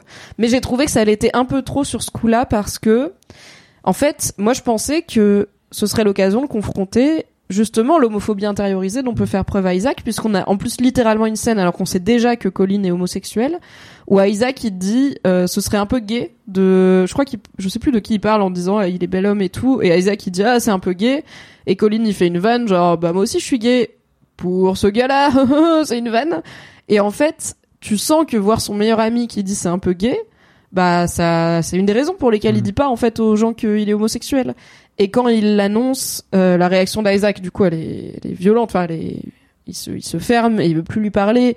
Et tu, donc, tu as tout ce moment où tu te demandes pourquoi. Il finit par péter un câble sur un fan qui utilise certes PD, qui, enfin, fagot, qui est une insulte pour le coup, qui est pas le mot gay, qui est une insulte homophobe. Et ensuite, quand il se confronte enfin à Colin, il lui dit, je sais pas ce que moi j'ai fait pour te laisser croire que tu pouvais pas me le dire. Et Colin lui dit, c'est pas toi, c'est en fait, euh, c'est juste une peur qui, qui va au-delà de toi. Il lui dit pas c'est pas toi, t'es parfait. Il lui dit ça va au-delà de toi, c'est juste que oui, je savais que probablement ça se passerait bien, mais la minuscule chance que ça se passe pas bien, elle était assez pour me paralyser parce que voilà, ce qui est aussi une réalité de la vie de plein de personnes Bah oui. queer. Mais en fait, j'aurais préféré qu'ils lui disent bah peut-être arrête de dire que c'est gay dans les vestiaires, tu vois, genre peut-être qu'il y a une partie des choses que tu as fait qui ne m'ont pas informé que t'allais être à l'aise avec. Ouais, Et en fait, j'aurais trouvé ça trop bien que Ted Lasso amène ces discussions-là de entre mecs aussi. À force de performer la virilité, on peut finir par dire des trucs qui font que nos potes vont pas oser être qui ils sont. Mm. Et ça peut être ah c'est un peu gay quand t'as un pote qui peut-être il est gay en fait et tu le sais pas et peut-être qu'il le sait pas encore non plus. Mm. Mais ça peut être d'autres choses, tu vois, que tu dis parce que c'est marrant et parce que tu fais un peu le gars sans dire peut-être qu'il y a quelqu'un autour de moi qui est concerné et que du coup c'est pas fun. Mm. Et j'ai trouvé que c'est un peu une occasion manquée du coup Ouais, je suis d'accord. et peut-être limite un tout petit peu, peu trop utopique par rapport à en fait à la gravité du Oui, moi je ça. savais cette stade de 1 tu vois j'étais là par rapport à la gravité du sujet de l'homophobie dans le sport enfin en tout cas de, de l'état de l'homophobie dans le sport qui est gravissime dans le foot euh, ça se passe tellement trop bien C'est ça, c'est que en ça fait, nous dit pas trop si, quand ça arrive dans la vraie vie comment réagir tu ça aurait Enfin, été cool qu'il y ait vraiment un personnage, pas forcément Isaac, mais en tout cas un autre, qui vienne lui dire en fait moi j'ai un vrai problème avec ça. Oui, ok, au moins ce côté. Alors, donc on les voit après jouer à la console Mm. et ils posent des questions et Isaac il demande euh, quid des douches, tu vois. Genre moi si je prenais des douches avec que des meufs, euh, bah je serais excitée. Mais il y a pas cette, tu vois, bah par exemple tout, apparemment il, c'est encore une scène qu'on n'a pas, c'est on voit pas le coming out de Colin à l'équipe. On- Ah en oui, fait, tu t'as tout ce micmac où il pense que c'est Isaac qui est gay parce Mm. qu'il a été fâché par l'insulte homophobe. Et Colin il se lève et il dit non mais Isaac est pas gay et ça cut. Et on sait que l'équipe l'a juste bien pris. Mais en vrai, je pense que dans une bande de gars qui se douchent avec toi tous les jours et qui sont tous en train de faire semblant d'être hétéros en tout cas ou, ou qui sont hétéros, bah en fait se rendre compte qu'un mec qui est là tout le- avec eux et qui est gay, Oui, ça pose des sujets en fait. C'est Mm. pas aussi simple que Oui. ils ont tous été super contents, ils ont dit ça change rien, c'est ok. En vrai, ça pose des Ça, ça peut amener des discussions en tout cas. Oui. Ça peut amener des discussions qui seraient intéressantes à montrer. Voilà, parce que Mm. c'est sûr que Ted Lasso les aurait bien abordés, tu vois. Donc j'étais un peu déçu de ce, de le genre de discussion qu'il y a autour de Kelly quand elle a sa sextape Kelly, Oui. tu vois, de c'est pas ta a- faute, t'as rien à te reprocher, t'as pas à avoir honte d'avoir fait ça et tout. Mm. Bah ça, j'ai trouvé que ça manquait un petit peu du coup, euh, peut-être cette, cette introspection sur comment Isaac lui-même, il a un peu favorisé euh, un climat qui n'aidait pas euh, Mm. à son pote à être lui-même, quoi, voilà.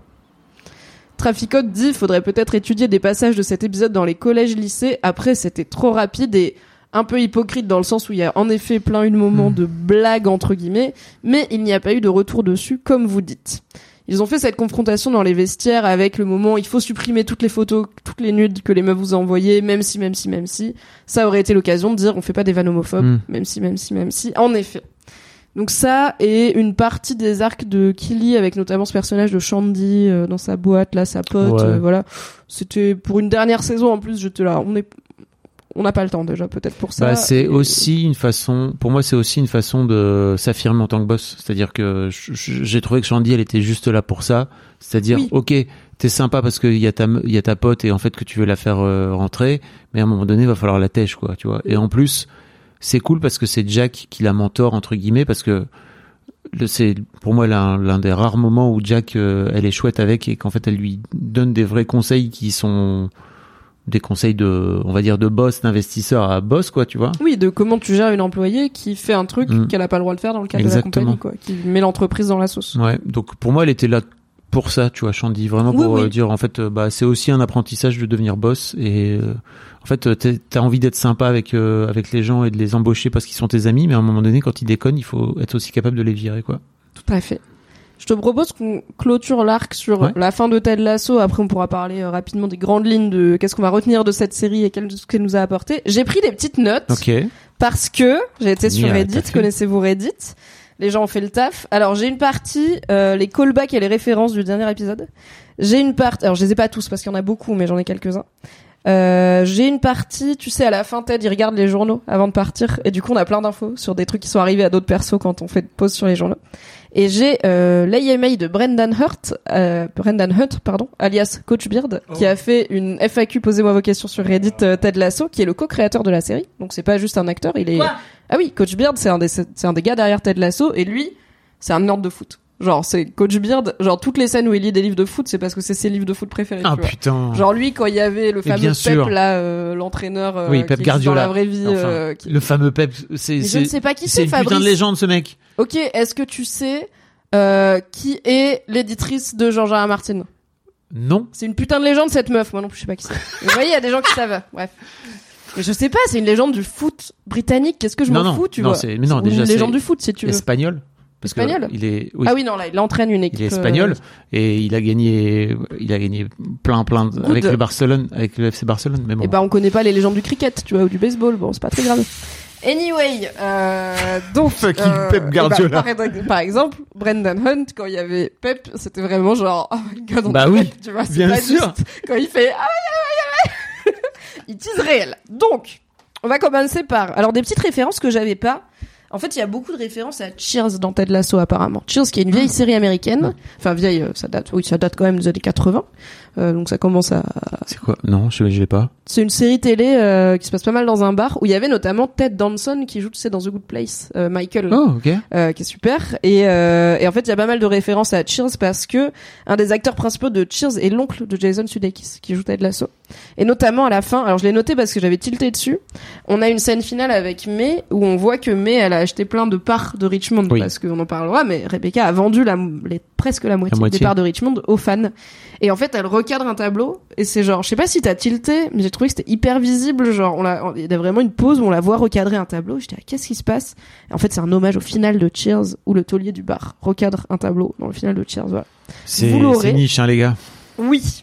Il y a des références au magicien d'Oz, il y en a plein, parce que Ted vient du Kansas et que euh, bah en fait c'est un peu son histoire du c'est un peu Dorothée tu sais qui Oui. quitte le Kansas et qui bon il y a des gens qui font des parallèles genre euh, du coup Roy Kent c'est celui qui a pas de d'émotion avec à qui on va mettre un cœur c'est C'est ça, non il y a l'homme de fer, Voilà. l'épouvantail et le lion. Euh, le lion, il veut du courage, du coup, c'est un peu Nate et tout. Enfin, voilà, il y a des gens qui font des parallèles, mais on a des références plus directes avec, bah, notamment, il joue au flipper, il joue au flipper magicien d'Oz dans le Ah. pub. Et euh, à la fin, il a des chaussures rouges, comme euh, Mm. Dorothy a des chaussures rouges au moment où elle est emportée dans la tornade. Et dans le dernier épisode, en fait, j'étais là quand Beard il se jette de l'eau dessus, donc il veut trouver une, une stratégie pour sortir de l'avion, alors que les portes sont déjà fermées. Ah ouais. Et il se jette de l'eau dessus et il se met à hurler à se rouler par terre en faisant semblant d'avoir une crise d'appendicite. Et j'étais là. Bon d'accord, mais c'est un peu une façon. Enfin, c'est dramatique, c'est bien, Oui. tu vois. Le mec est fou Et, et, en fait, dit l'autre côté. Oui, j'ai trop aimé parce qu'il a pas l'appendicite du bon côté. Et en fait, c'est la fin du magicien d'Oz. Il y a la méchante sorcière de l'Ouest. On lui met de l'eau dessus Ah et elle oui. fond en hurlant et elle dit je fonds, je fonds. Ah oui. Et c'est vraiment ça qu'il fait. J'étais en mode c'est malin quand même. Donc ça, j'étais contente parce que je l'avais pas. Euh, le signe Believe, il est réparé avec euh, Nate le répare avec de la peinture dorée, qui est une référence à l'art japonais du Bah oui. kintsugi, n'est-ce pas Oui. Où l'idée c'est qu'on répare les choses cassées avec de la peinture dorée Hmm. parce qu'elles sont encore plus belles Oui, d'avoir été brisées puis, puis réparées. tout à fait. C'est joli quand même. Et alors, qu'est-ce qu'on apprend dans les journaux? Attention. Donc on apprend que Rebecca a vendu 49% des parts de Richmond aux Mhm. fans. Bien, oui. Non, elle a dit soit je vends 49% des parts, soit je vends tout, mais on savait pas à qui elle les aurait vendues. On Ah, mais- euh, quand Ted regarde euh, les journaux.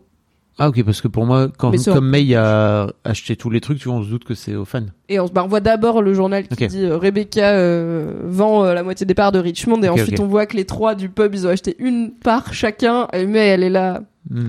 girl boss quand même. hein. Tu sens que la go elle a son commerce, c'est bon, elle a fini de rembourser son prêt. Euh, L'assistante de Rupert euh, est rentrée dans une émission de télé type Love Show euh, comme Jamie avait fait. Bex, qui est donc l'ex-femme de Rupert, a décroché un contrat d'édition pour un livre de recettes à base de placenta. Sachez-le, c'est réel, ça Ah. existe. Vous pouvez trouver, googler recette placenta et ne me remerciez pas. Shandy a lancé son appli Ah. de dating de célébrité qui s'appelle Starfucker. Car pourquoi pas? Alors il y a un article, on parlait de Jack, il y a un article qui s'appelle Jack Danvers is no longer daddy's little girl. Donc euh, Jack n'est plus la petite fille à son papa. Ce que beaucoup ont interprété comme elle a aussi des nudes qui ont leaké. Sachant que elle a Ah, reproché à Kili que genre euh, si t'envoies ça t'es déjà euh, une Marie couche-toi là n'est-ce pas? Ah. Peut-être que le karma fonctionne. Et c'est arrivé des gens qui euh, reprochent à d'autres gens de prendre des nudes ou d'envoyer des sextos ou quoi, et qui ont eux-mêmes une galerie de photos plutôt remplie, si je peux me permettre, sur leur téléphone. Donc ça marcherait bien. Tu parles. Non, pas moi. enfin, moi, j'ai, non, en vrai, j'ai pas, j'ai vraiment zéro nude. euh, J'ai, j'ai un shooting de nus professionnel, il est sur Patreon, ok, D'accord. abonnez-vous. Je n'ai pas d'autres nudes de moi. Je ne les garde pas. Euh, Il y a Zava qui a repris le football et qui Ah. rejoint le LAFC, euh, l'équipe de foot de Los Angeles, tout comme Zlatan l'a fait pour de Bah vrai. oui. Rappelons que Zlatan avait fait, avait fait publier une pleine page en arrivant dans le Los Angeles Times qui disait de rien Los Angeles. Ce personnage est génial. Franchement, je trouve. que Ouais, il c'est est vraiment... trop pur. Et l'article précise qu'il a choisi euh, Los Angeles parce qu'ils adorent les avocats. Vu qu'il a sa ferme Oui. d'avocats, tu sais que Ces, c'est ces énormes avocats là. c'est du bon business. Euh, Zorro et euh, donc euh, Zorro Van Damme. Van Damme Zorro mais à la fin c'est de nouveau Zorro il est embauché pour jouer dans le remake de Escape to Victory par et avec Jean-Claude Van Damme donc il a un, un rôle dans un film de Jean-Claude Van Damme Incroyable. Pep lance une ligne de vêtements dédiée aux hommes à la silhouette parfaite Bah oui, Comme bien sûr. Parce qu'il est, il est ultra. Il est... En fait, Pep Guardiola est toujours ultra stylé. Ça se voit pas. bah là le bah en vrai petit flot col roulé noir euh, manteau et tout même dans l'épisode Bah, il a une grosse doudoune, mais sinon, tu sais, il est tout le temps ultra sapé. Il est tout le temps sapé. euh, au- il, a, il a des costards de ouf et tout, quoi. Tu vois. Donc, euh, c'est très intéressant. Alors, je sais pas s'il l'est toujours, mais à l'époque, il avait, il était un peu, il avait stand out parce que les mecs venaient plutôt en mode euh, survêtement, quoi. Tu vois. Et lui, il était ultra sapax. Merci à lui de rappeler qu'on peut aimer le foot et bien s'habiller. Mm. Et on a aussi un article qui est paru qui s'appelle The Quiet Genius of Leslie Higgins. Le Ah. génie discret de Leslie Higgins. Et il mérite. Bah car, oui, euh, Leslie est plus malin. c'est l'un des, que c'est vraiment l'un des, des persos grandement sous-estimés de, de cette série et qui est trop cool quoi. Tout à fait. Traficote nous dit J'ai vu sur internet des listes de tous les livres auxquels Ah la oui. série fait allusion. J'ai trop envie d'essayer de les lire, notamment ceux choisis pour les joueurs. Mm.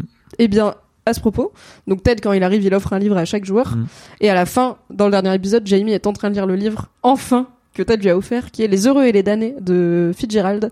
Ah. Euh, donc, euh, je ne sais pas, je ne l'ai pas lu, je sais pas ce qu'il raconte. Mais euh, Et quelqu'un a demandé à Brendan Hunt est-ce que vous avez encore la liste de tous les livres qu'il a offert à tous les joueurs? Il a dit on l'a eu, mais honnêtement, je pense pas qu'on l'a gardé depuis la saison 1. Donc, peut-être qu'on les aura pas tous. Mais je pense que c'est des bonnes lectures, globalement. Plutôt euh, recommandé. Dans les callbacks, donc j'ai Jamie qui lit ce livre, j'ai la danse de Ted Lasso, on en a parlé, Bien qui sûr. revient évidemment, Ted Lasso qui apprend ce que c'est qu'un hors-jeu, Euh, et c'est la même actrice qui fait la petite fille du nouveau compagnon de Rebecca, et qui fait Rebecca quand elle est petite. Tu sais, quand elle se voit petite, c'est la même gamine. Ah. Je l'avais pas. Incroyable. Reddit, Reddit, la magie de Reddit? Merci Reddit. Et quelqu'un a demandé à Brendan Hunt, est-ce que c'est bien la même actrice et si oui, pourquoi Et il a répondu oui et magic. Genre, Mm. ça marche. Et donc, Brendan Hunt confirme que la séquence de fin où on voit la suite de tout le monde n'est pas un rêve. C'est bien la réalité. Bah, parce que oui. bah, ça se clôt sur Ted qui se réveille dans l'avion.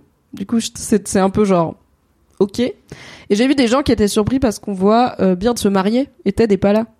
Donc c'est un peu genre, bah, euh, ils sont pas fâchés. Pourquoi ils viendraient pas à son mariage à Stonehenge, ce qui est genre Ouais. Bien sûr qu'il s'est marié. à Évidemment qu'il se marie avec sa meuf zinzin à Stonehenge. et en fait, du coup, bah, une des top questions à Brendan Hunt, c'était ce truc de, bah, en fait, Ted, il vient pas au mariage de Beard et c'est chelou, non? Ouais. Et Beard, il dit, alors moi, je trouve pas ça chelou. Enfin, Brendan Hunt, pour le coup, dit, je trouve pas ça chelou. Et j'ai un très bon exemple qui est mon amitié avec Joe Kelly, co-créateur de Ted Lasso. On est hyper amis. Et un jour, j'ai reçu un mail de sa part qui m'invitait à son mariage, qui était genre un mois et demi plus tard max, et qui disait, vraiment pas de soucis si tu peux pas venir. Et j'ai essayé, j'ai fait de mon mieux, mais en effet, je pouvais pas venir.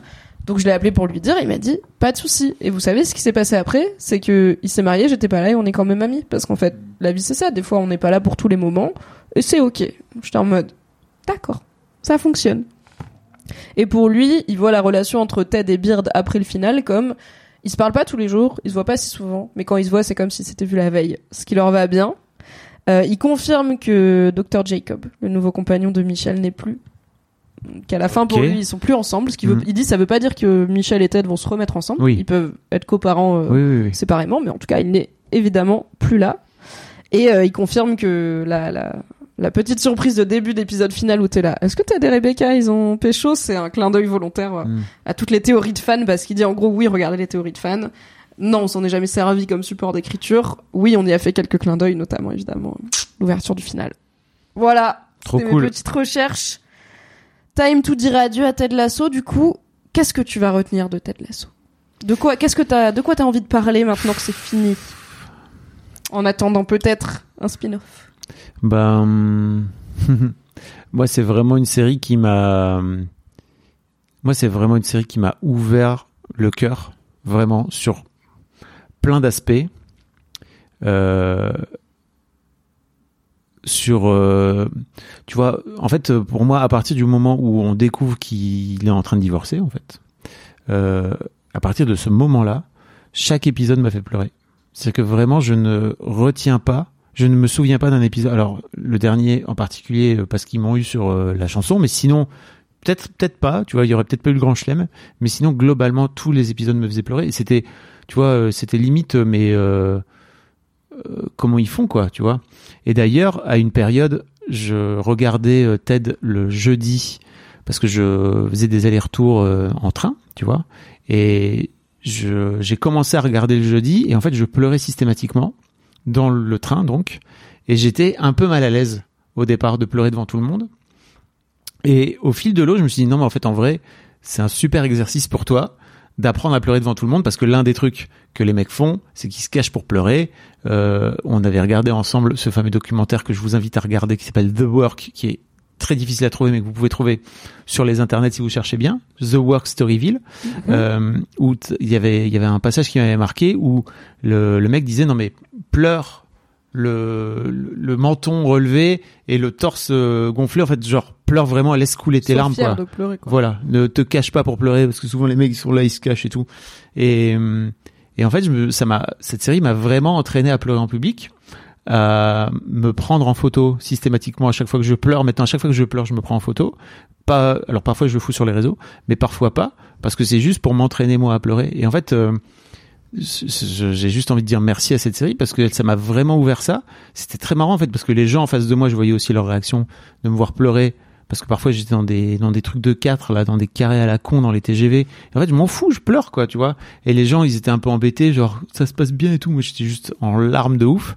Euh, et en fait ouais c'est vraiment ce dont je me souviendrai tu vois de cette série c'est que c'est venu toucher de façon très sensible et très précise euh, c'est venu appuyer sur des boutons chez moi qui m'ont retourné la tête et et en fait, qu'est-ce qu'on peut demander de mieux à une série ou à un film ou à une œuvre d'art d'une manière générale que ça, de te créer des émotions jusqu'au point de pleurer? Euh, et dans l'avant-dernier épisode, je voulais le mentionner parce que pour moi, c'est un peu le, Donc, l'épisode avec la daronne de tête. voilà, c'est un peu le, les le- daronnes, quoi. Exactement, c'est l'épisode sur les darons et c'est un peu le boss final en fait de Ted. Tu le vois vraiment qu'elle arrive et t'es là, ok en fait pendant tout l'épisode il est ultra sous l'axe parce que sa mère, en fait sa mère elle est Ted. Oui. sa mère elle est Ted avant qu'il avant qu'il rentre en thérapie et avant qu'il bosse et avant qu'il soit qui il est etc.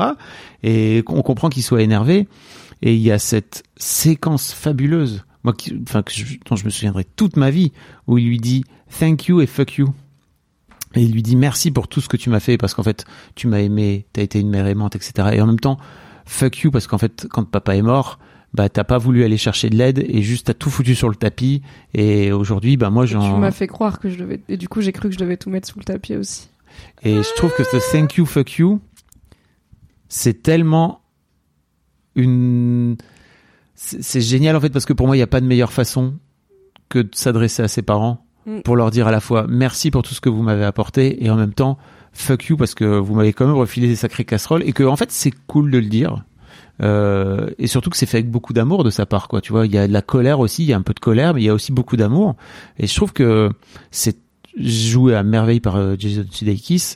Et euh, enfin bref cette, cette séquence là m'a achevé je crois que été vraiment dans des larmes pas possibles et et euh, voilà ça c'est c'était canon vraiment C'était trop bien. Je crois que t'as une petite liste de tes meilleurs moments, c'est ça? Ouais mais euh, Moi, j'en ai pas. J'ai pas préparé de petite liste des meilleurs moments, mais t'as une liste des, je crois, des moments qui t'ont le plus. ouais Si tu devais n'en retenir que quelques-uns dans une série qui est pleine euh, de moments quand même assez attends juste deux secondes je réponds à un truc urgent Pas de souci. Une série qui donne le droit d'avoir des émotions et de kiffer ses émotions. Oui. Et de pas les kiffer aussi des fois, mais c'est pas grave de juste accepter qu'elles sont là, quoi. C'est déjà une bonne, euh, Bah c'est oui. déjà un bon début. Euh, donc ouais, pour moi, le premier moment qui m'a vraiment fumé, c'est quand tu comprends effecti- effectivement qu'il va divorcer. Je crois que c'est, j'ai, vraiment pleuré très fort parce que on comprenait pas pourquoi. Trop, il était là, mais là, Mm. on comprend. Et je- en fait, pour moi, ça a ouvert une porte sur. Ok, en fait, jusque là, c'était une comédie, mais peut-être pas tant. est-ce qu'on s'est fait bamboozler encore Est-ce qu'on va avoir des émotions Ah là là, le cheval de Troie, ah non. Euh, je vous le mets dans le désordre, hein, mais après pour moi l'autre moment incroyable c'est quand la psy lui dit The truth will first piss you off, then it will set you free, c'est-à-dire en gros la vérité va d'abord t'emmerder de ouf et puis après elle va te libérer. C'est le fameux moment où il découvre que Nate l'a l'a trahi en fait Mhm. tout simplement. Euh, et ça pour moi c'est une base thérapeutique de base en fait, c'est-à-dire bah c'est cool de regarder la vérité en face, tu vas voir, ça va t'énerver, ça va te casser les couilles, mais en fait à la fin de le regarder en face, ça va t'aider à aller de l'avant. Euh, on en parlait tout à l'heure, mais le hog de Roy et Jamie pour moi, ça m'a fumé aussi, et en fait globalement tout l'arc de Jamie. Et juste après ça, les révélations de la circon- des circonstances de la mort de son père, de Ted, parce qu'il appelle euh, la psy pour lui expliquer que son père s'est suicidé. Mhm. Juste avant ça, un peu plus tôt dans la saison, il y a cette fameuse, il y a cette fameuse partie de fléchette qui est incroyable Barbecue sauce. avec avec Rupert où il explique que- qu'en fait euh, son père est mort, mais sans expliquer pourquoi. Donc on comprend qu'en fait euh, son père n'est plus là, mais quand on comprend qu'en fait son père s'est suicidé, c'est pas le même niveau de mort. Hein. Bah oui, et tu comprends cette positivité à toute épreuve euh, du coup qu'il a développé. T'es là, yes, peut-être quand ton père il se donne la mort, tu deviens le mec qui voit que du bon dans la vie parce que s'il y a du pas bon dans la vie, ça finit très mal. Et c'est en parallèle avec. euh, Oui, c'est oui, c'est ça que Traficote dit. J'étais là, c'est en parallèle Ouais. avec Rebecca aussi. Mm.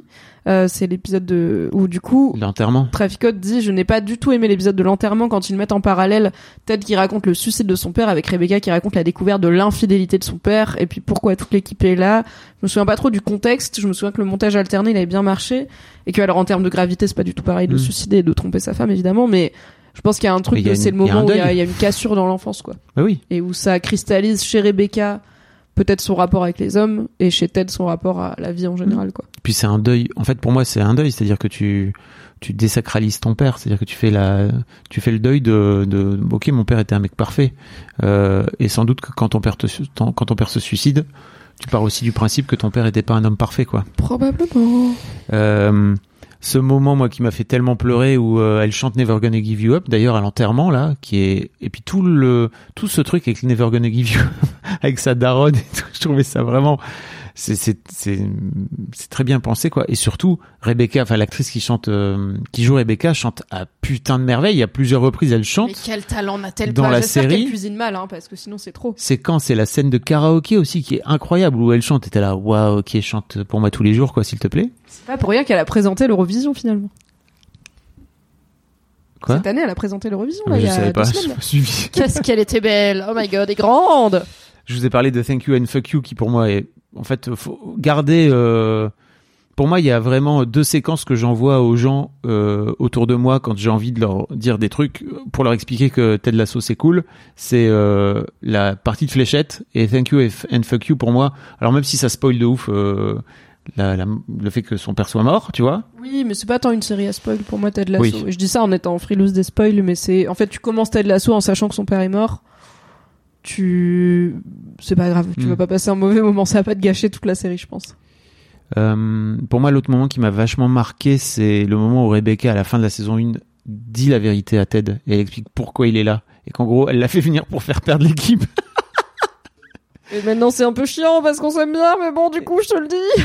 Et en fait, euh, je trouve vraiment que les deux acteurs jouent génialement et que, en fait, euh, les masques tombent.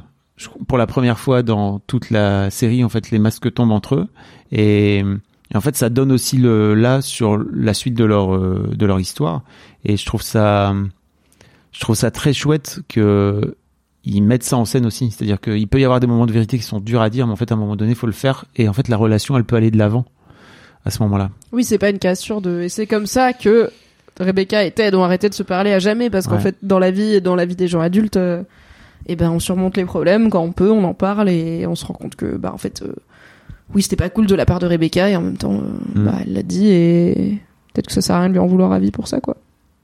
L'épisode sur Bird, bien sûr, que j'ai noté parce que, en fait, pour moi, c'est, tu vois, c'est peut-être un des regrets que j'ai, c'est-à-dire que, effectivement, la série euh, parle de ce personnage, mais n'en parle pas assez, je trouve, parce que pour moi, il est, content d'avoir sa petite backstory quand même à la Bien fin, sûr. rapidement. oui, de ouf, évidemment. C'est quoi un pain de meth Ce qu'il dit, j'ai volé Ah, un pain de meth et je suis là. Est-ce que ça vient un pain J'ai regardé tout Breaking Bad quand même. Je suis une, une experte de la méthamphétamine et je suis là. Je pense qu'un pain c'est beaucoup. C'est énormément de méthamphétamine.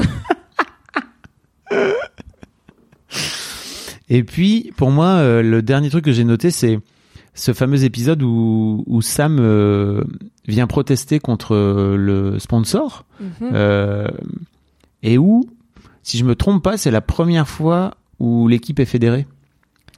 Parce Oui. que, en fait, pour moi, il y a un shift après dans l'équipe, c'est que l'équipe devient une entité. Alors certes, il y a tous les personnages quoi qui sont dedans, mais il y a un vrai truc en fait qui se crée là où avant l'équipe, bon bah c'est juste. euh, C'est des gars qui bossent ensemble. Voilà. C'est pas une équipe. euh, Et je trouve que Sam euh, et, et cette, cette fameuse histoire avec son père, etc., et devenir stand-up par rapport à ce sponsor qui, alors je sais plus ce qu'ils font exactement, ils bah, exploitent. ils exploitent les ressources du Nigeria, ouais. quel pays d'où il vient, et ils, ils- il ruine euh, la nature, quoi, Ouais. le, le, le pays.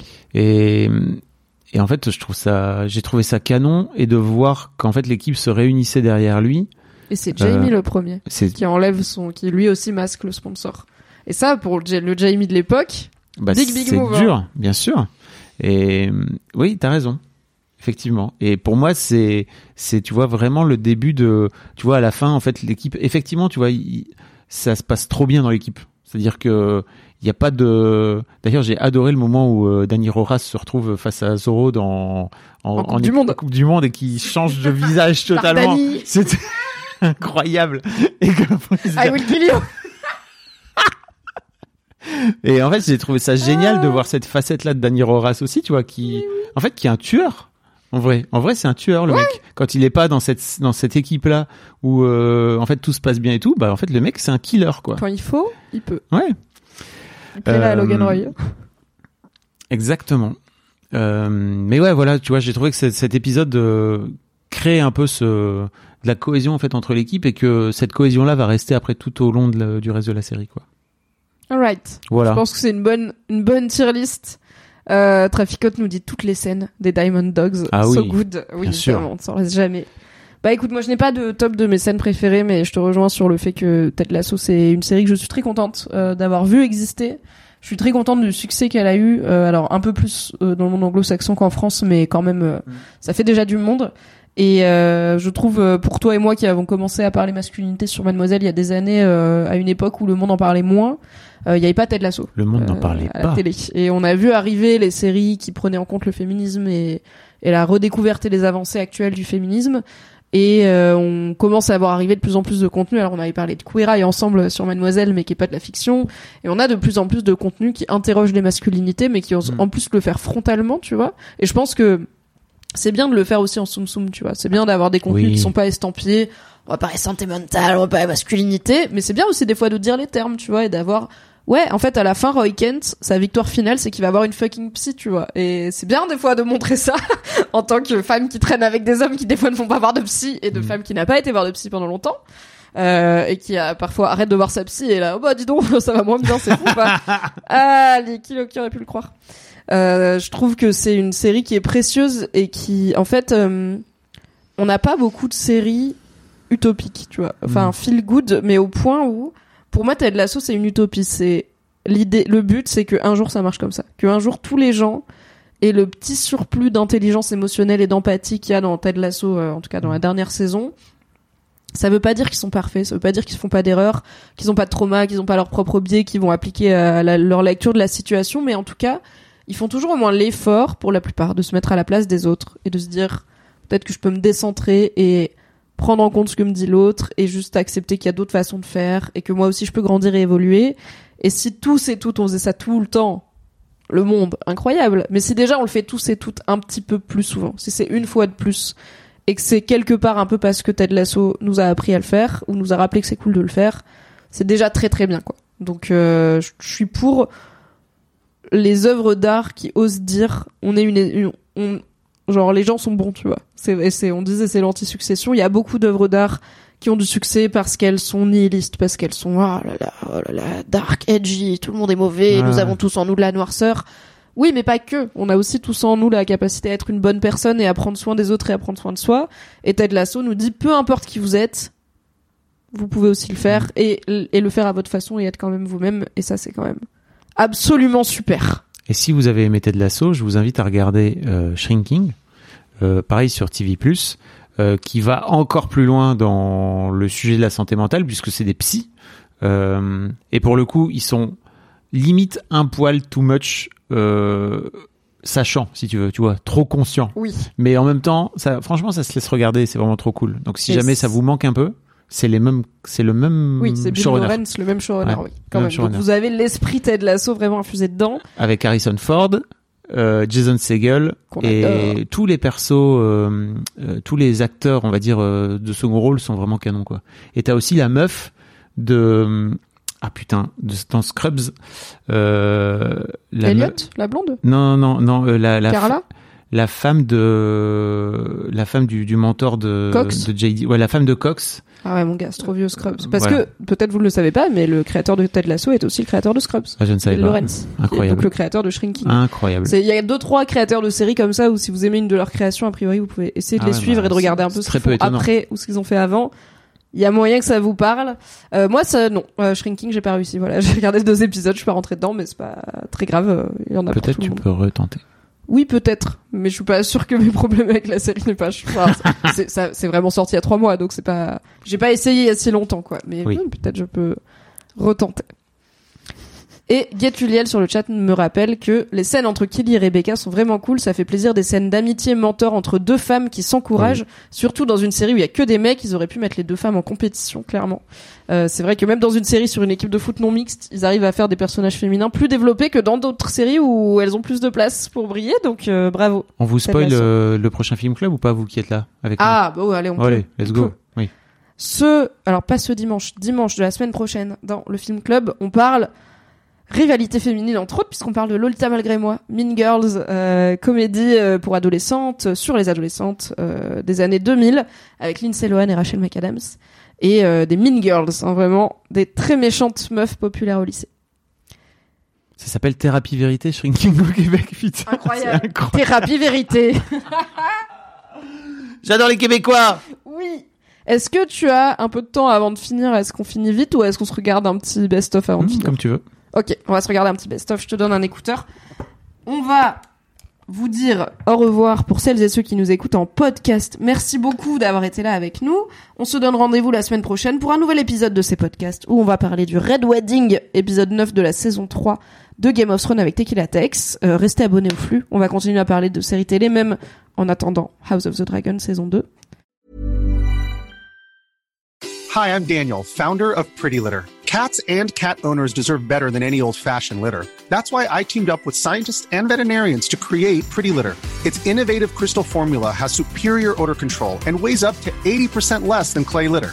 Pretty Litter even monitors health by changing colors to help detect early signs of potential illness. It's the world's smartest kitty litter. Go to prettylitter.com and use code ACAST for 20% off your first order and a free cat toy. Terms and conditions apply. See site for details.